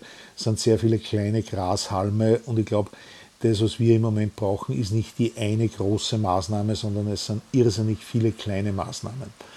Und diese vielen kleinen Maßnahmen fangen einmal sehr individuell an. Ich habe, äh, wie das mit der Ukraine angegangen ist, wo man gesagt hat, okay, also wir sollten das jetzt nicht nur wegen dem Klimawandel, sondern vor allem, weil es auf die Geldtaschen geht, sollte man ein bisschen sparsamer sein. Und zwar, äh, wir haben natürlich schon das Thema, dass wir einen durchaus nicht zu unterschätzenden Benzinverbrauch haben. Und wir sehen das zum Beispiel in vielen Bereichen, also Industrie, Haushalte und so weiter, der Energieverbrauch wirklich zurückgeht, schon seit den letzten Jahren. Nur interessanterweise im Individualverkehr steigt er nach wie vor. Und da gibt es eine Maßnahme, also wenn du in Deutschland sagst, bringen sie die um, in Österreich wirst du nur an den Pranger gestellt, die wirklich irrsinnig viel bringt, die jetzt aus der klassischen Physik kommt. Und zwar im Ortsgebiet 30 km/h, Bundesstraße 80 km/h, Autobahn 100 km/h. Das bringt ungefähr 50 Prozent äh, Benzinersparnis. Und das hängt äh, schlicht und einfach mit einer physikalischen Größe zusammen, dass ob, dem ob das ab 80 km/h der Luftwiderstand massiv ansteigt. Das heißt, er steigt nämlich quadratisch an. Und das ist etwas, das heißt, also über 80 km/h solltest du nicht wirklich fahren mit dem Auto, weil du da wirklich überproportional viel Energie brauchst. Interessant. Und das ist etwas, da kannst du jetzt auch mit der Vortechnik, dass du sagst, ich habe hab das auf Facebook gepostet und dann hat mir einer geschrieben, ja, aber ich habe eine dynamische Fahrweise. Sage ich, ja, dynamische Fahrweise hat auf dem Luftwiderstand genau null, das eine hängt mit dem anderen nicht zusammen. Und das ist jetzt zum Beispiel eine Maßnahme, ich glaube nicht, dass man sie politisch verordnen kann, weil da kriegst du einfach viele Leute, die sagen, nein. Aber ich habe es für mich dann, und ich habe es gepostet auf Facebook, und ich habe am nächsten Tag nach Eisenstadt fahren müssen. Und wie ich ins Auto eingestiegen bin, und ich war früher auch immer so der, der, ich sage einmal, knapp unter der Höchstgeschwindigkeit gefahren bin. Ich bin nicht drüber gefahren, das ist nicht notwendig, aber ich war schon eher in dem Bereich der Höchstgeschwindigkeit. Und habe, wie ich dann ins Auto eingestiegen bin, habe ich gesagt, okay, jetzt ich schlage was vor, aber warum tue ich es nicht selber nicht? Und ich habe jetzt seit ungefähr zwei Monaten oder fast schon drei Monaten vorher nach dem Konzept. Und ich muss ganz ehrlich sagen, ich sehe tatsächlich im Benzinverbrauch, dass sich massiv was geändert hat. Und diese, äh, also es sind so jetzt, äh, ich halte mich so größenordnungsmäßig dran, äh, ich komme tatsächlich auf, äh, ich habe 40 Prozent weniger Benzinverbrauch. Das ist jetzt eine Technik. Die zweite, was, was ich empfehlen würde, also ich würde massiv Werbung für diese Maßnahme machen, weil du brauchst es ja nicht einmal verordnen. Es reicht, wenn das einmal die Hälfte der Österreicher macht, äh, bringt das schon wahnsinnig viel. Das zweite ist, äh, ich glaube, jedes Kilowatt, was wir nicht verbrauchen, ist nur besser. Ich bin vor zwölf Jahren in meine neue Wohnung übersiedelt und das ist ein sogenanntes Null-Energie-Wohnblock, also es ist ein Null-Energie-Wohnblock der sehr gut wärmeisoliert ist. Und ich merke, dass von der alten Wohnung auf die neue Wohnung, dass einfach die Energiekosten massiv gesunken sind, obwohl ich denselben Wärmeanbieter und und und habe. Ich habe in beiden Fällen Wärme, äh, Fernwärme gehabt. Und obwohl ich eine größere Wohnung habe, habe ich bedeutend geringere Energiekosten. Also allein Wärmedämmung bringt wahnsinnig viel. Und alles, was ich nicht verbrauche, äh, das ist das, was wirklich eingespart ist. Und jetzt, und jetzt ist, äh, da bin ich jetzt, da, da bin ich ein bisschen kritisch, diese Formulierung, ja, wir setzen auf Wind- und Solarkraftwerke, ist keine schlechte Idee. Nur das ist leider nicht unser Problem. Das Problem, was ich sowohl bei Wind- und Solarkraftwerken habe, besteht schlicht und einfach darin, das liefert mir zeitweise Strom. Was ich aber brauche, ist, ich brauche einen konstanten Hintergrundstrom. Ein Stromnetz besteht aus drei Dingen. Äh, das ist Strom, Spannung und Frequenz. Ich brauche alle drei Dinge gleichzeitig sehr konstant. Wenn ich das nicht habe, äh, ist das Netz überlastet und das kann dann tatsächlich zum Blackout führen. Und deswegen haben wir etwas, das nennt sich Grundlastkraftwerke. Ein Grundlastkraftwerk ist, in Österreich haben wir es hauptsächlich gedeckt durch Wasserkraft. Äh, Deutschland deckt sehr viel über Braunkohle, Steinkohle und äh, Kernenergie. Frankreich deckt es fast nur über Kernenergie, Tschechien genauso über Kernenergie. Diese Grundlastkraftwerke, das sind das Rückgrat einer Stromversorgung. Die kannst du nicht ausschalten. Die kannst du auch nicht so schnell nachbauen. Und da haben wir auch in Österreich einiges an Gaskraftwerken. So, das ist jetzt, jetzt kommen wir genau dorthin, die kannst du nicht mit Solarenergie äh, bzw. Windenergie ersetzen. Was man jetzt machen könnte, ist zu sagen, naja gut, wir haben Phasen der Überproduktion, versuchen wir, dass wir diese Überproduktion speichern. Das ist nur leider nicht ganz so leicht möglich, wie sich das viele vorstellen die Speichertechnologien, die wir im Moment haben und auch die, die in Entwicklung sind, bis die in die Größenordnung gehen, dass man zum Beispiel sagt, ein gesamtes Bundesland kann einmal drei, vier, fünf Stunden von einem so einem Speicher leben, das haben wir noch nicht. Äh, und auch das aufzubauen, also es gibt ein paar Technologien, im Burgenland wird jetzt genauso ein Speicher, hat vor zwei Wochen die Pressemitteilung gegeben, dass sowas gebaut wird. Ja, bis das steht, vergängen mindestens ein Jahr, weil das einfach gebaut werden muss. Und die, der dritte Part, und der ist genauso wichtig, ist die sogenannte äh, Netzinfrastruktur. Das ist das, über das kann man Politiker reden, aber, aber total wichtig ist. Wir haben jetzt schon manche Bundesländer, wo wir keine Windkrafträder mehr hinstellen können, weil, wenn das zusätzlich an Strom produzieren würde, wäre das Netz überlastet. Und wenn das Netz überlastet ist, haben wir jetzt schon gehabt, Blackout. Und das ist jetzt genau das Problem, dass wir eigentlich das Netz ausbauen müssen. Und dieser Netzausbau, der geht leider nicht von heute auf morgen, weil da habe ich eine Umweltverträglichkeitsprüfung und, und, und. Und jetzt kommt zum Beispiel der europäische Gedanke, und das vermisse ich bei allen politischen Parteien, egal ob Deutschland, Österreich oder jetzt auch wirklich egal welche Partei, der europäische Gedanke. Europa zieht sich, ich sage jetzt einmal salopp formuliert, von Portugal bis, ja, kann man es durchaus dazu sagen, bis zur Ukraine. Das heißt, es gibt, wenn die Sonne aufgeht oder untergeht, gibt es Bereiche, wo halbwegs Europa noch äh, hell ist und die andere Hälfte schon dunkel ist. Ja, da könnten die Teile, die hell sind, sprich die Photovoltaik nur aktiv ist, die Teile versorgen, die dunkel sind. Und das ändert sich natürlich bei äh, Sonnenaufgang und Sonnenuntergang. Und bei der Windkraft habe ich es ähnlich, da werden nur Südgefälle. Das heißt, äh, wenn es im Norden keinen Wind gibt, habe ich im Süden ziemlich sicheren Wind und umgekehrt. Und das wäre jetzt genau ein bisschen die Idee von Europa, zu sagen, machen wir eine europäische Energiegemeinschaft. Das heißt, und das ist jetzt ein bisschen so das Problem, die einzelnen Bundesländer, jedes einzelne Bundesland hat eine Energiegesellschaft. Und diese Energiegesellschaft, die liefert, muss man ganz ehrlich sagen, relativ viel Geld ins Budget des jeweiligen Bundeslandes. Und das ist vollkommen egal, ob das Nordrhein-Westfalen äh, oder ob das äh, die Energie AG in Oberösterreich ist. Das ist im Moment das Geschäftsmodell so ziemlich Österreich und Deutschland jedes Bundeslandes. Würden wir das fallen lassen und würden wir sagen, okay, äh, die Energieversorgung unterliegt nicht mehr den marktwirtschaftlichen Kriterien, sondern so wie es vor ungefähr 30, 40, 50 Jahren war, es gehört der jeweiligen Landesregierung und zwar nicht gewinnorientiert, sondern dem Gemeinwohl orientiert, sprich eine andere Direktive, dann könnte man sehr viel in sehr kurzer Zeit machen. Vielleicht ein schönes Beispiel, und das sagt sehr viel, was das bedeutet, ob ich etwas äh, marktorientiert mache oder ob ich etwas gemeinorientiert mache. Für mich ist das schönste Beispiel der Vergleich der ÖBB mit der Deutschen Bahn. Äh, ich bin sehr viel mit dem Zug unterwegs, weil es nicht nur bequem ist, sondern auch sehr umweltfreundlich. Und in Österreich, jetzt gibt es, muss ich sagen, leider in den letzten Wochen ein paar kleine Probleme, weil einfach sehr viele Leute mit dem Zug unterwegs sind. Aber das 9-Euro-Ticket in Deutschland ist schuld. Ja. Äh, na, es ist in Österreich die, ist im Moment äh, was anderes. Äh, wir haben aufgrund der Pandemie sind einige Züge haben nicht fertig gebaut werden können, die man im Moment dringend braucht. Ja. Das war, aber das ist ein anderes Thema. Aber ich habe in Deutschland noch nie erlebt, dass ein ICE pünktlich angekommen oder abgefahren ist. Und ich bin wirklich viel in Deutschland da unterwegs gewesen.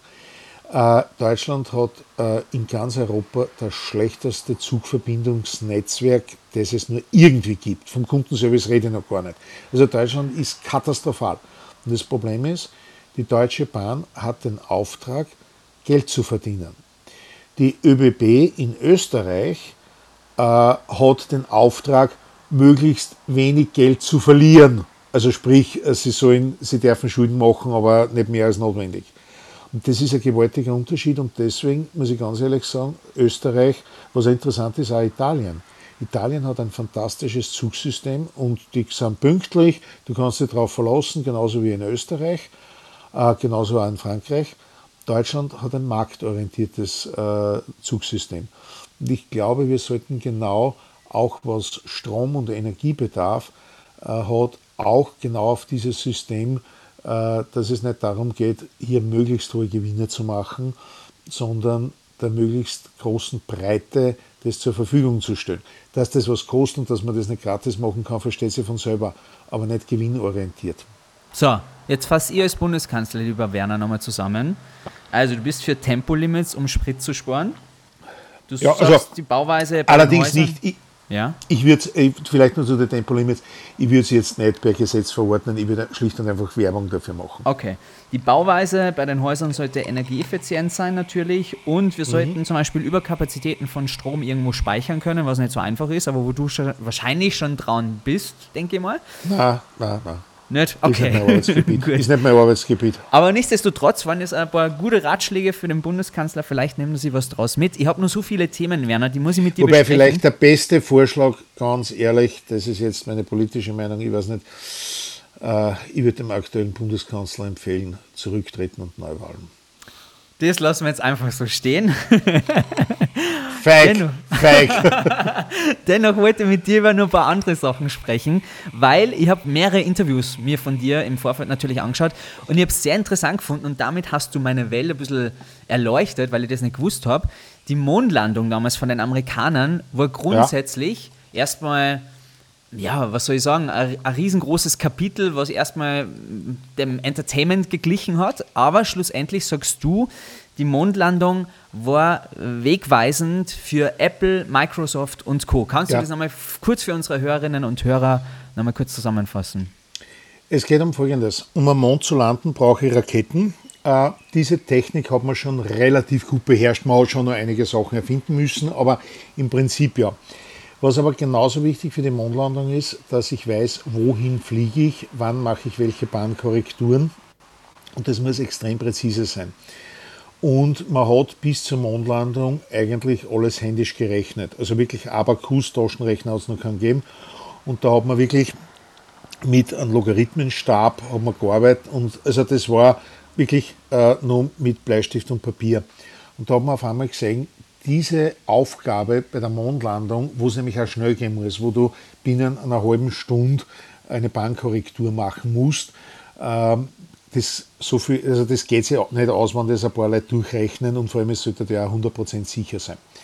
Und da hat man auf Computertechnologie zurückgegriffen. Die NASA hat damals die vier größten Computer der Welt besessen und, also genaue Zahl haben wir keine, aber ich schätze jetzt einmal, dass ungefähr 70, 80 Prozent aller Informatiker waren bei der NASA beschäftigt, also von der gesamten Welt weil sonst hat es eigentlich kaum einer braucht. Also Informatik war damals ein Exotenstudio wie heute Mineralogie. Und dann hat die NASA, nachdem sie am Mond um waren, gesagt, okay, wir brauchen euch Techniker nicht mehr und haben sie 1972 ausgeschmissen. Die waren arbeitslos. Und es waren auf einmal doch eine große Menge. Die haben sich gesagt, okay, wir müssen der Menschheit erklären, dass wir wichtig sind. Sprich, wir müssen uns neu erfinden. Das wird ein paar Jahre brauchen und Techniker sind große Pragmatiker. Und diese, äh, die haben sich gesagt, okay, wo sind, die äh, wo sind die Grundstückspreise günstig und wo zahlen wir im Winter keine Heizkosten, weil es angenehm warm ist. Ja, und das war in der Nähe von Loyola, haben sich die wirklich angesiedelt. Teilweise dieselben Nachbarn, wie es in Texas waren, äh, waren es dann dort. Und die haben tatsächlich, die Bill Gates und Steve Jobs ist die zweite Generation dieser Computertechniker. Also das war das Tech Valley, das jetzige Tech Valley, ja? Das, äh, ja, das Silicon Valley. Und das ist genau, äh, sozusagen, das Silicon Valley ist unmittelbar entstanden nach der Mondlandung. Und das ist etwas, äh, das hat damals keiner für möglich gehalten. Äh, äh US-Amerika macht heute nur immer 40 Prozent des Bruttoinlandsproduktes gehen unmittelbar auf die Computertechnologie der Mondlandung zurück. Und das zeigt eigentlich, wie wichtig Forschung, Wissenschaft ist.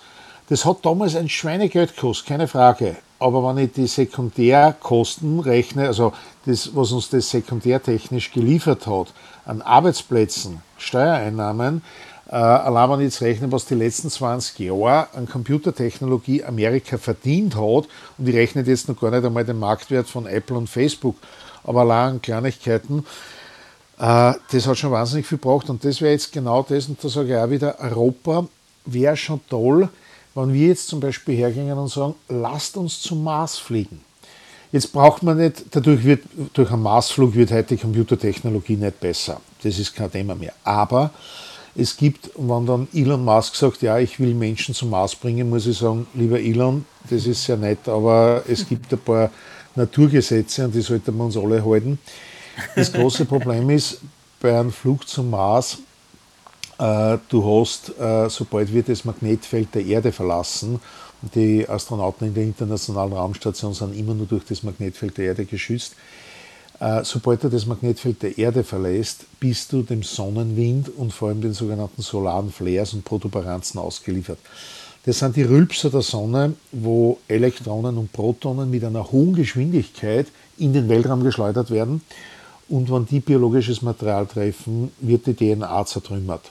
Das heißt, Krebs ist die Folge.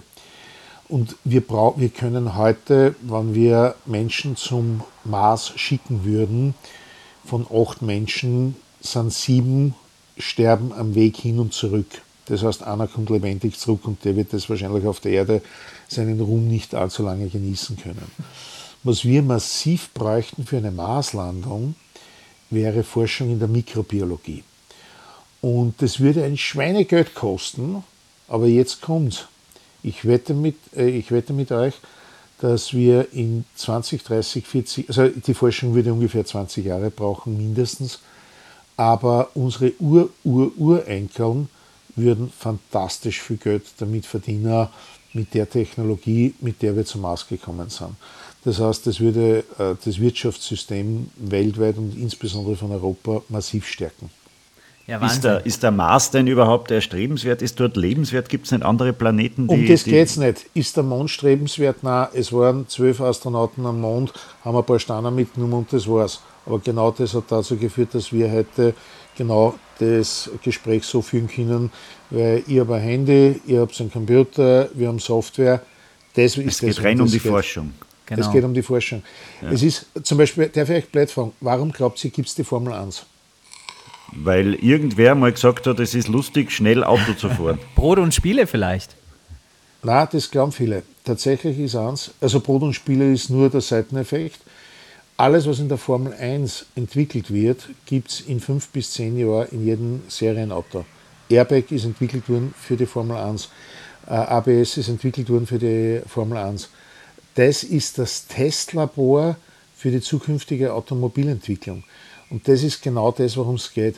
Das, dass da ein paar Leute im Kreis um und umfahren und andere dann darauf wetten und sagen, boah, der Verstappen und der und der und der. Nein, um das geht es nicht. Es geht wirklich darum, dass Formel 1 ist für die Industrie extrem wichtig, weil das ist das Testlabor, wo wir Sachen ausprobieren an der Grenze der Technik.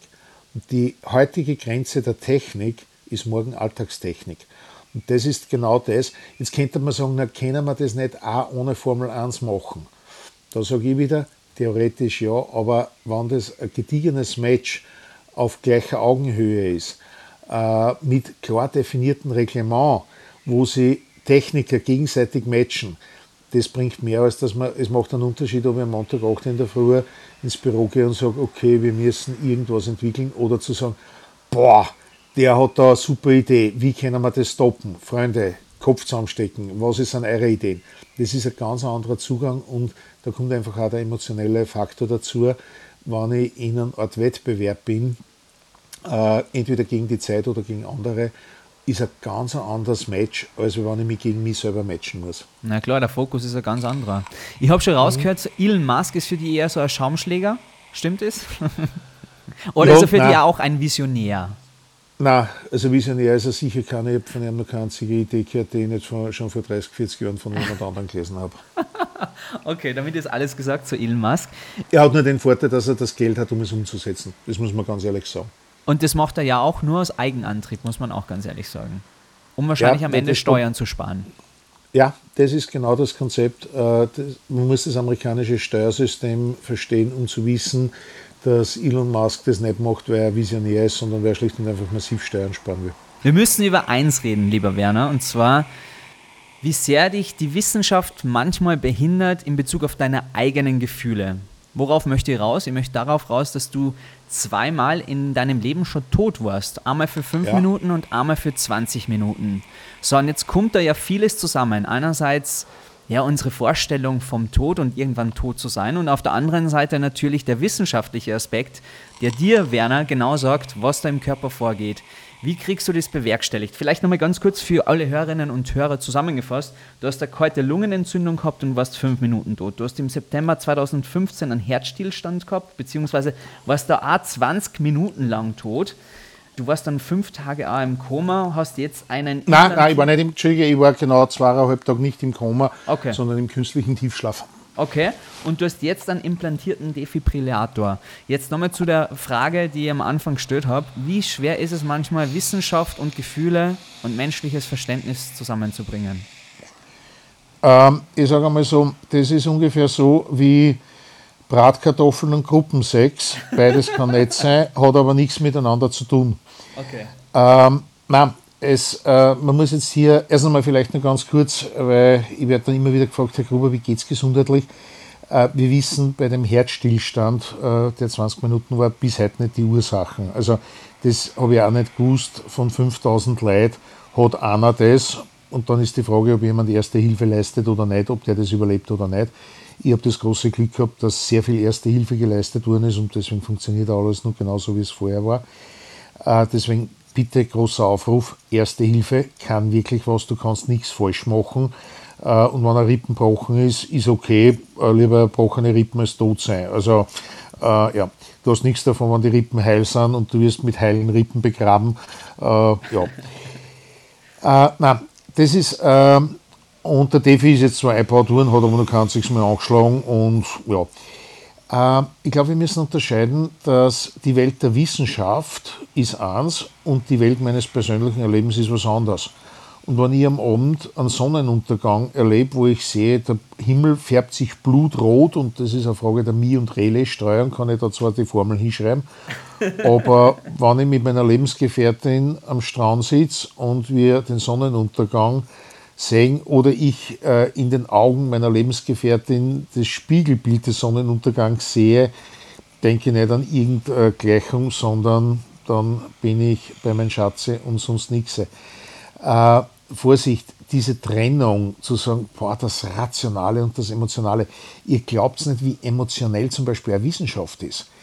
Äh, ihr wart noch nie auf einer wissenschaftlichen Konferenz, da wird Nein. gestritten, wo es um Gleichungen geht, weil eine hohe Emotionalität dahinter ist.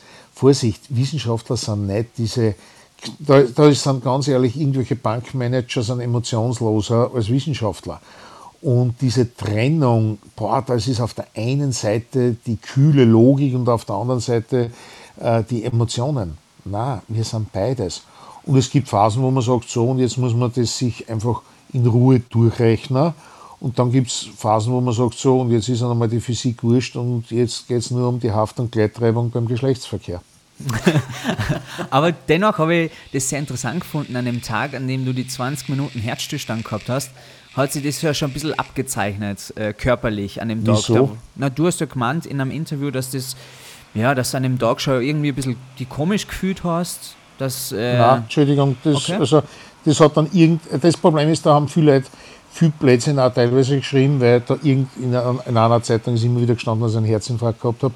Nein, ich habe an dem Tag, äh, ich kann mir nur, also das Letzte, was ich mir erinnern kann, ist, wie meiner Lebensgefährtin äh, äh, sortierte Eierschwammeln auf einem getoasteten Brot äh, serviert habe, auf Spiegelei, äh, weil ich habe dann Benzodiazepine gekriegt und die löschen das Gedächtnis. Das heißt, äh, das, was ich nach dem Servieren des Frühstücks an meine Lebensgefährtin ähm, ist, äh, da gibt es auch zwei Bruchstücke, da ist so gut wie keine Erinnerung. Und ich könnte mich auch nicht erinnern, dass ich irgendwelche körperlichen Probleme an dem Tag gehabt habe. Das ist wirklich von einer Sekunde auf die andere Sekunde gekommen. Aber ich habe es jetzt schon wieder interessant gefunden, wie du das äh, wissenschaftlich kurz beschreibst, dass du deine Erinnerung, ne, was das mit der Erinnerung macht und so weiter und so fort. Finde ich super interessant. Wie ist es denn, wenn man wirklich 20 Minuten tot ist? Wie ist es? Was kommt noch? Was Relativ fad. okay. Was kommt da noch? Äh, das, Im Prinzip macht jeder die Erfahrung, die eine, der, einen traumlosen, äh, der eine traumlose Nacht erlebt. Nichts. So einfach ist. Das war's. Das ist ja irgendwie sehr Und- unbefriedigend jetzt, die Antwort von dir, Werner. Nein, eigentlich Naja, nicht. ich, bin nicht, ich, bin nicht, ich bin nicht dafür da, Leute zu befriedigen.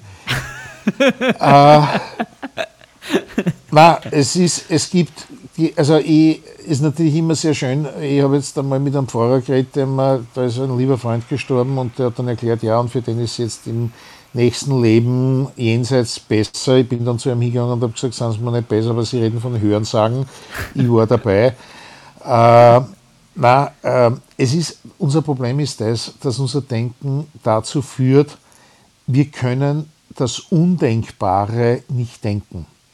Und wann wir sterben, wir können uns zwar damit beschäftigen, wir können Hypothesen aufstellen und der Mensch neigt halt doch dazu, die Hypothese mit dem Konzept Hoffnung am ehesten zu verwenden. Und Hoffnung besteht darin zu sagen, naja, ähm, es bleibt eh gleich, ist aber halt ein wenig anders. Ein schönes Beispiel, das eigentlich viele Familien schon erlebt haben. Äh, Mann und Frau kommen zusammen, verlieben sich und äh, bleiben dann zusammen und irgendwann kommt ein Kind. Und viele Eltern machen den schwersten Fehler und sagen sich, okay, das Kind wird dann kommen und nach zwei, drei Jahren, wenn das Kind dann so ein bisschen ein Alter hat, dass das nicht mehr 100% verpfle- äh, versorgt werden muss, dann wird es wieder wie früher. Nein, sobald du Elternteil bist, wird es nie wieder wie früher. Weil du hast bis zu deinem letzten Atemzug, bist du Teil deiner Kinder, ob du das willst oder nicht. Und das ist genau das, das ist jetzt ein, ein simples, einfaches Beispiel mit, wir denken, es wird wieder normal. Na, der morgige Tag ist genauso normal wie der heutige und ich garantiere, der morgige Tag ist anders als der heutige. Und wenn du jetzt einen sehr monotonen Job hast, ist es trotzdem ein anderer Tag, weil du wahrscheinlich was anderes isst und weil du andere Erlebnisse hast. Und wenn du dann so große Entscheidungen hast wie Kinder kriegen, ist es genauso wie tot sein. Es ist komplett anders und anders, als du es vorgestellt hast. Und ich kenne viele Eltern, die Hoffnungen hatten, was mit ihren Kindern passieren wird. Und ich kann euch versprechen, es ist jedes Mal anders gekommen, als sie es glaubt haben. Und genauso ist es beim Sterben. Es ist anders, als viele Damen und Herren glauben, was sein wird. Und deswegen ist das eine Glauben und das andere ist Wissen. Und beim Sterben habe ich das, den großen Vorteil, dass ich aktiv mitreden kann und hier von Wissen sprechen kann und nicht von Glauben. Super Aber der interessant. Glaube ist halt tröstlich für den einen oder anderen. Zu Total. glauben, dass es so sein wird, wie es dann vielleicht nicht ist. Aber ich glaube es halt. Deswegen bin ich auch ein großer Verfechter der Glaubensfreiheit. Es soll jeder glauben, was er will, solange man nicht damit am Nerv geht. Apropos am Nerv gehen, im Vorfeld meiner Recherche in Bezug auf dich sind mir ein paar Sachen aufgefallen, beziehungsweise habe ich ein paar Sachen neu gelernt. Zum Beispiel das Thema 5G hast du gesagt, äh, du verstehst nicht, dass sie die Leute über 5G aufregen und jeden Tag vor dem Computer sitzen. Magst du das vielleicht nochmal sagen? So, jetzt nur unnützes Wissen für unsere Hörerinnen und Hörer, aber vielleicht doch auch sehr interessant. Naja, was nicht uninteressant ist, ist, dass jeder betrachtet einen Computer als ein Plastikteil, der aus, einer, äh, aus einem Bildschirm, einer Tastatur und einer Maus besteht und ein paar Kabeln dazwischen. Und der, alle wissen, dass da irgendwie ein Prozessor drinnen ist und je besser der Prozessor ist, umso schneller ist der Rechner. Was viele Damen und Herren vergessen ist, dass dieser Prozessor getaktet ist. Das heißt, der wird, der hat ein gewisses, der wird ein- und ausgeschaltet oder jeder Rechenprozess ist ein Ein- und Ausschalten. Und es passiert mit einer sehr hohen Frequenz. Zufälligerweise ist es in derselben Größenordnung wie das 5G-Netz oder LTE oder diese ganzen Handynetze.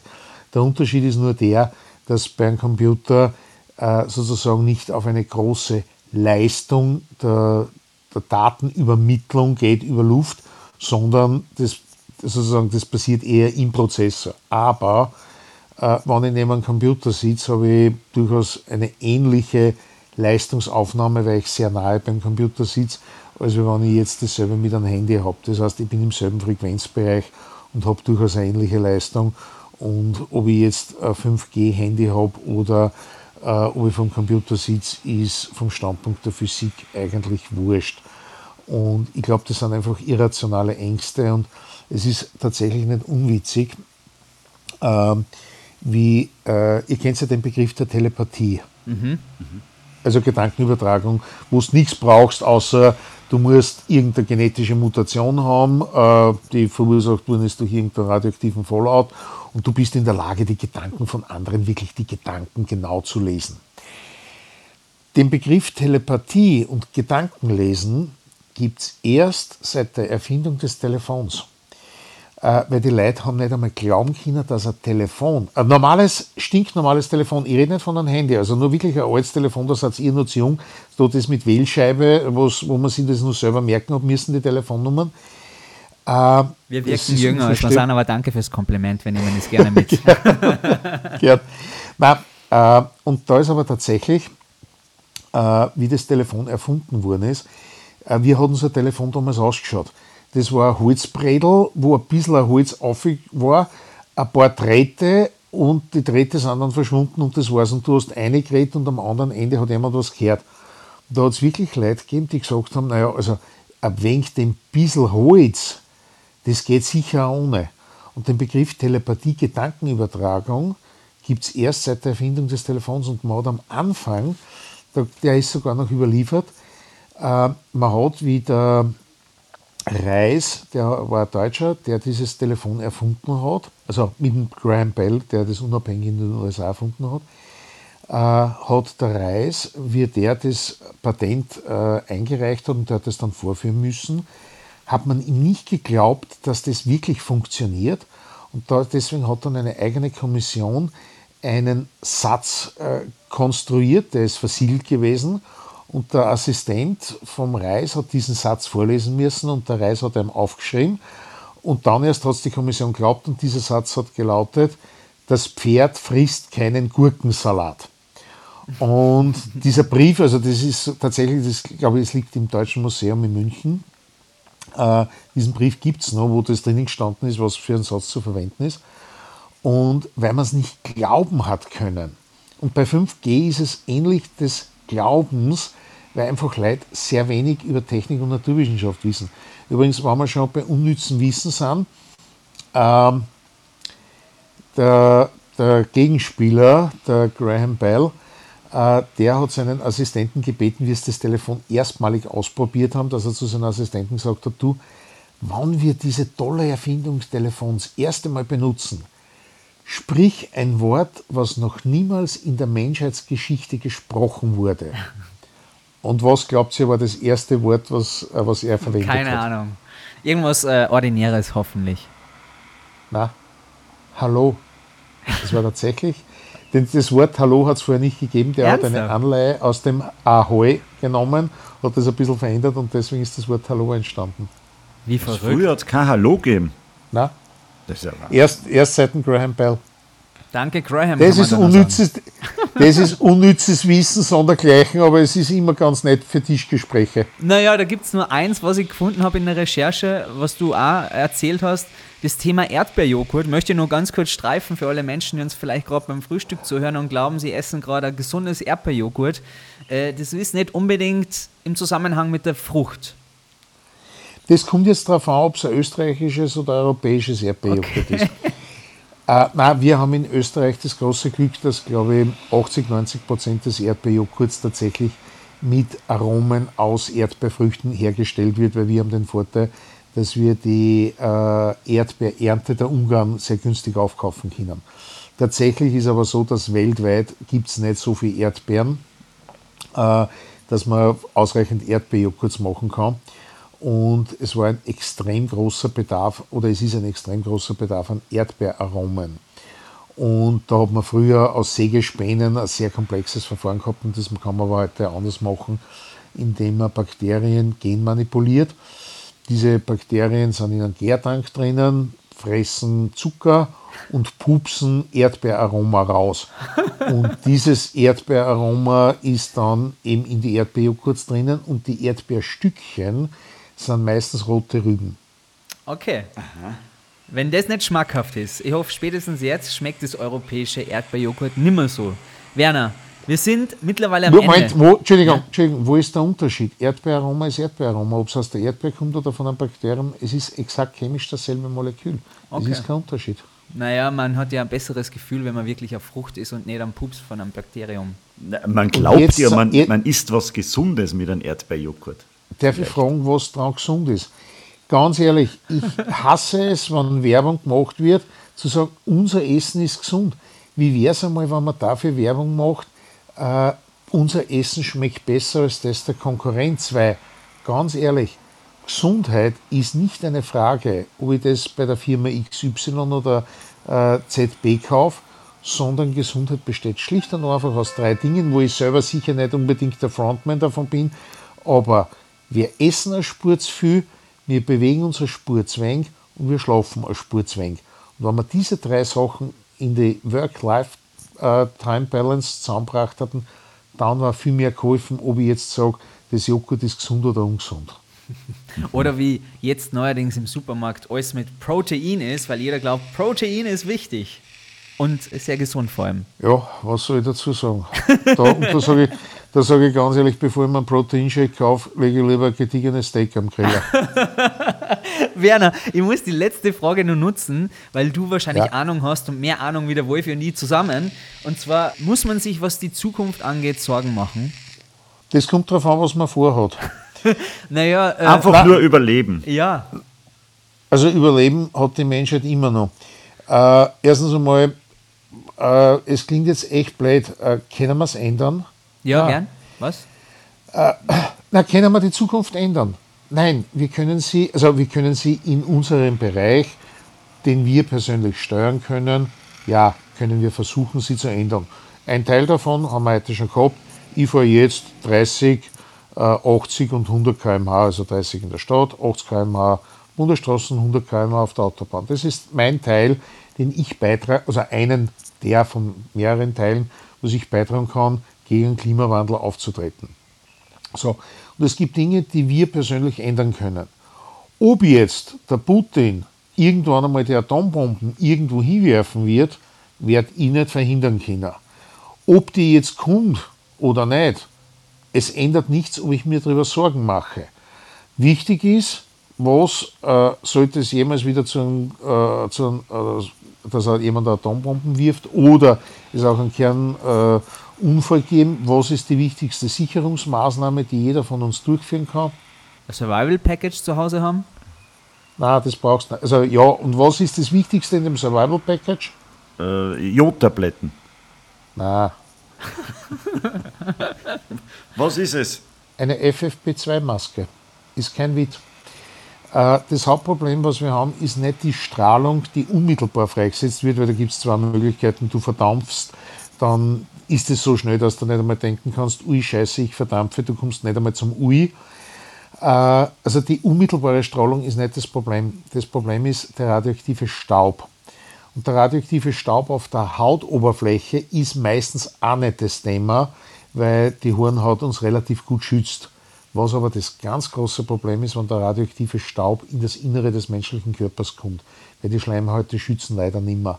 Und deswegen äh, du, äh, musst du unbedingt darauf achten, dass die Lebensmittel frei von radioaktivem Staub sind, wenn das ist. Das lässt sich aber leicht lösen, indem du es abwascht. Und das größte Problem ist, wenn du dich in der Natur bewegst oder du gehst einfach einkaufen, äh, wenn du diesen radioaktiven Staub inhalieren würdest. Das ist das große Problem. Und es ist vor allem der Staub. Und der FFP2-Masken schützt davor sensationell gut. Und deswegen, äh, es ist tatsächlich äh, eine der wichtigsten Maßnahmen, äh, weil Lebensmittel und so weiter, das werden wir alles haben und das wird auch durch die Radioaktivität kaum betroffen sein. Also auch wenn jetzt dann radioaktiver Staub oder Radioaktivität in die Lebensmittel inkorporieren, äh, das betrifft einzelne Lebensmittel wie zum Beispiel Schwammeln und so weiter.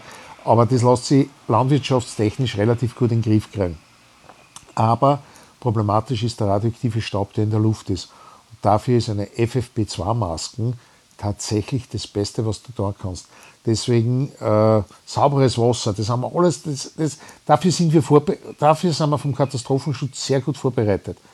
Äh, aber die Leute müssen dann tatsächlich, äh, es wird auch immer empfohlen, Regenmantel, das hat den Vorteil, weil damit einfach weniger radioaktiver Staub ins Gewand kommt.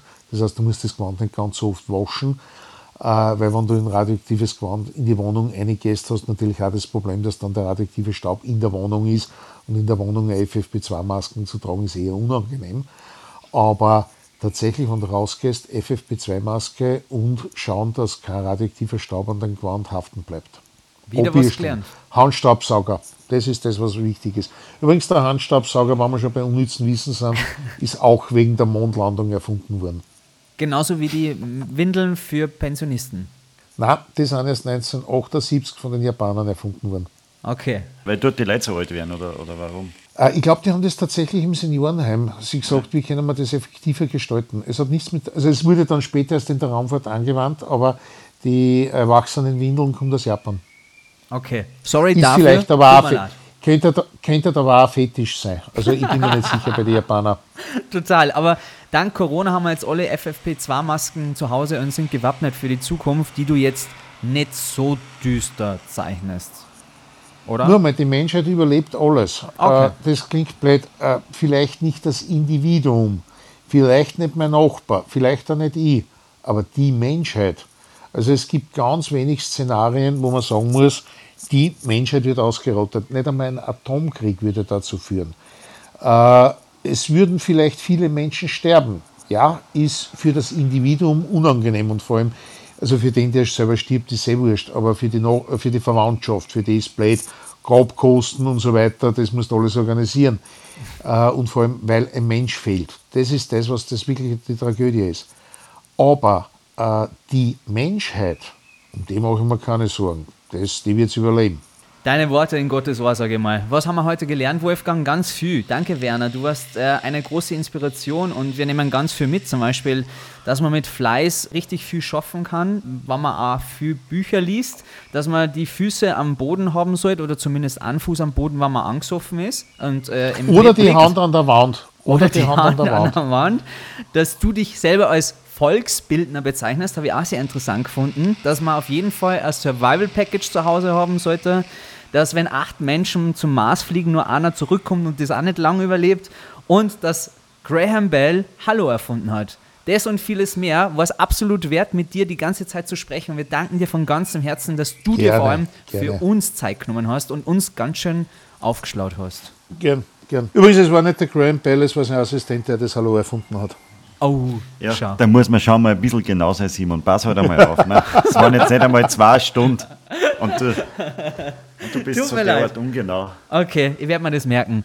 Lieber Werner, wir werden dich weiter verfolgen. Also jetzt nicht stalkermäßig, sondern wir werden schauen, was du weiterhin machst. Und bitte erklär uns Wissen genauso, wie du es machst, auch in Zukunft. Aber wenn du sagst, nein, wir haben jetzt wieder in den Schoß der Physik zurückbegeben, mach das nicht. Wir brauchen die. Du musst uns weiterhin die Fakten so nahe bringen, wirklich. Ja, aber es war total wichtig, wenn wir eine gediegene Formel haben, die Depression beschreibt. Weil es sterben im Moment mehr Leute an Depressionen und haben mehr Leid als an vielen anderen Erkrankungen und das ist jetzt das große Ziel. Das ist ein mhm. sehr gutes Ziel, das rauszufinden, finde ich. Sehr gut. Vielen Dank dir.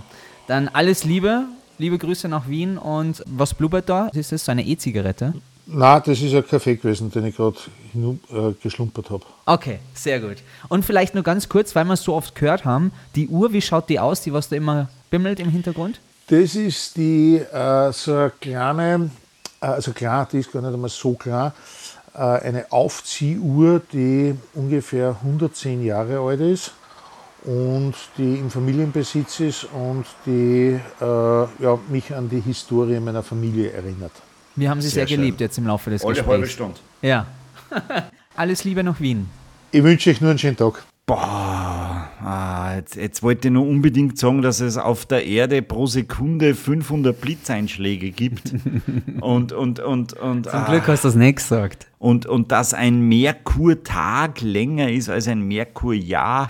ah, das wollte ich jetzt auch noch fragen, warum, aber das, äh, das hätte das wahrscheinlich so halt eh zu weit geführt. Ne? Das ist so typisch du. Du suchst einfach ein paar Fakten im Internet aus und ja. tust dann so Nein. besonders gescheit, weißt du, ah, heute da wir mit einem Physiker mal ein bisschen reden, ein bisschen ausführlich. Hol mal einfach mal ein paar Fakten raus und tu so, wie wenn ich es jetzt aus dem FF ausschießen würde kauft der eh keiner ab, Wolfi. Und ich schon gar nicht. Ich muss dir ehrlich sagen, wir sind ganz schön dumm wieder umgekommen. Wenn unsere Fragen und ah. ich bin da voller Ehrfurcht, wenn da so ein gescheiter Mensch mit uns eine Stunde redet und sich im Nachhinein denkt, Alter, diese zwei Nüsse, warum haben wir das eigentlich andern? Glaubst? Ja, das ist unglaublich peinlich. Also mit diesem, diesem na, Gefühl na, der Scham, geh na, jetzt in den Urlaub.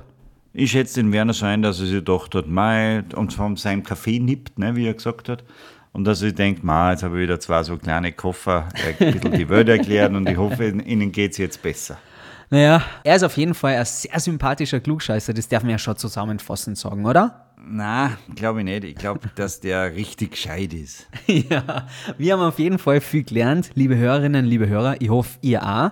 Das war eine sehr würdige da, Folge Da muss ich dich schon wieder korrigieren. Da muss ich schon wieder, ja.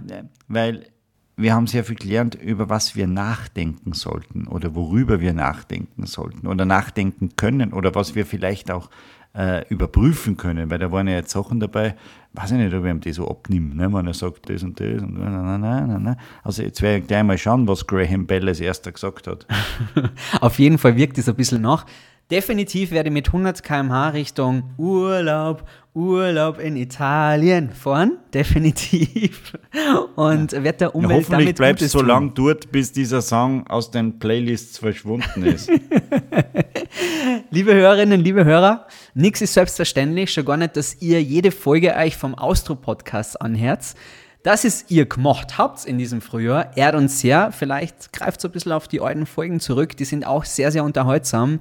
Uns ehrt es immer, wenn ihr nur eine Nuance reinhört und sagt, ja, ist irgendwie spannend oder vielleicht auch nicht. Egal welche Meinung ihr euch bildet, wir freuen uns, ja, wenn sich ihr mit uns auseinandersetzt. Wir sind zurück am 3. September. Das ist ein bisschen, aber wir brauchen mal ein bisschen Pause voneinander, der Wolfe. Das ist wie in einer guten Beziehung.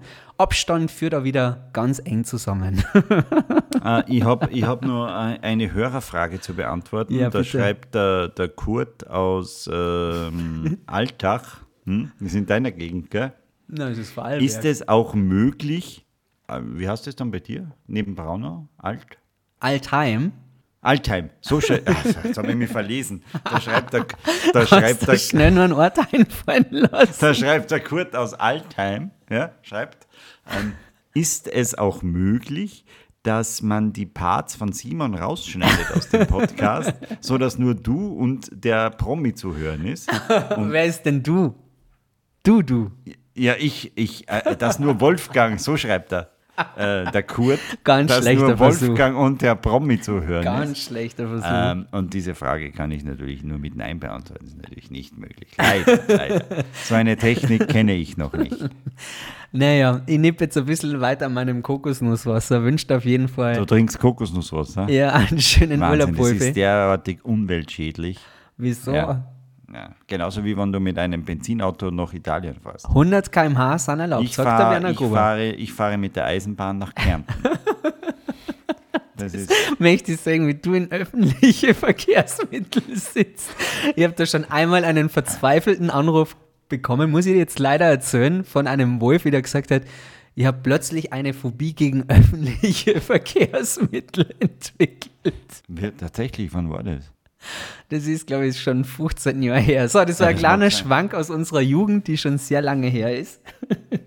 Wir freuen uns auf den 3. September. Wir kommen mit starker Power zurück und einer Herbststaffel. Wolfi, es war wirklich Können wir schon ein paar Namen verraten? Na, da man natürlich nicht, aber wir können nochmal stolz sein, welche Also tollen haben Namen wir im Frühjahr, Namen, ne? welche tollen Namen wir im Frühjahr gehabt haben. Das ist wirklich ein ganz toller Moment. Vielleicht sagst du jetzt auch mal an die Hörerinnen und Hörer Danke. Na, selbstverständlich. Meine sehr geehrten Damen und Herren, liebe Freunde des Austro-Podcasts, es ist mir eine ausgesprochen große Ehre, dass wir uns jetzt äh, alle zwei Wochen gehört haben oder auch zwischendurch oder auch beim Baden, beim Duschen, beim Brausen, im Freibad, in der Eisenbahn oder was gibt es nur, im Auto oder einfach nur so beim Spazierengehen. Jetzt laber da nicht drum herum. Du weißt ganz genau, ich muss diese Folge schneiden und du laberst jetzt nur Spazierengehen- deswegen so lang drum herum, Na, damit ich besonders viel Ah, Rohmaterial beim, zum Schneiden Beim habe. Spaziergehen rund mach's. um den Teich zum Beispiel, das wollte ich einfach nur ausführen, oder um einen See oder im Naturschutzgebiet. Darum sage ich Danke und ich hoffe, dass das auch in den nächsten Jahren, weil wir haben jetzt gerade einen großartigen Vertrag unterschrieben, in den nächsten Jahren so weitergeht. Ich wünsche euch und dir auch, lieber Wolfi, eine schöne Zeit. Erholt euch gut im Urlaub. Wir fahren eh ins selbe Ressort, das uns von unserem Podcast-Anbieter bezahlt wird. Bussi Baba.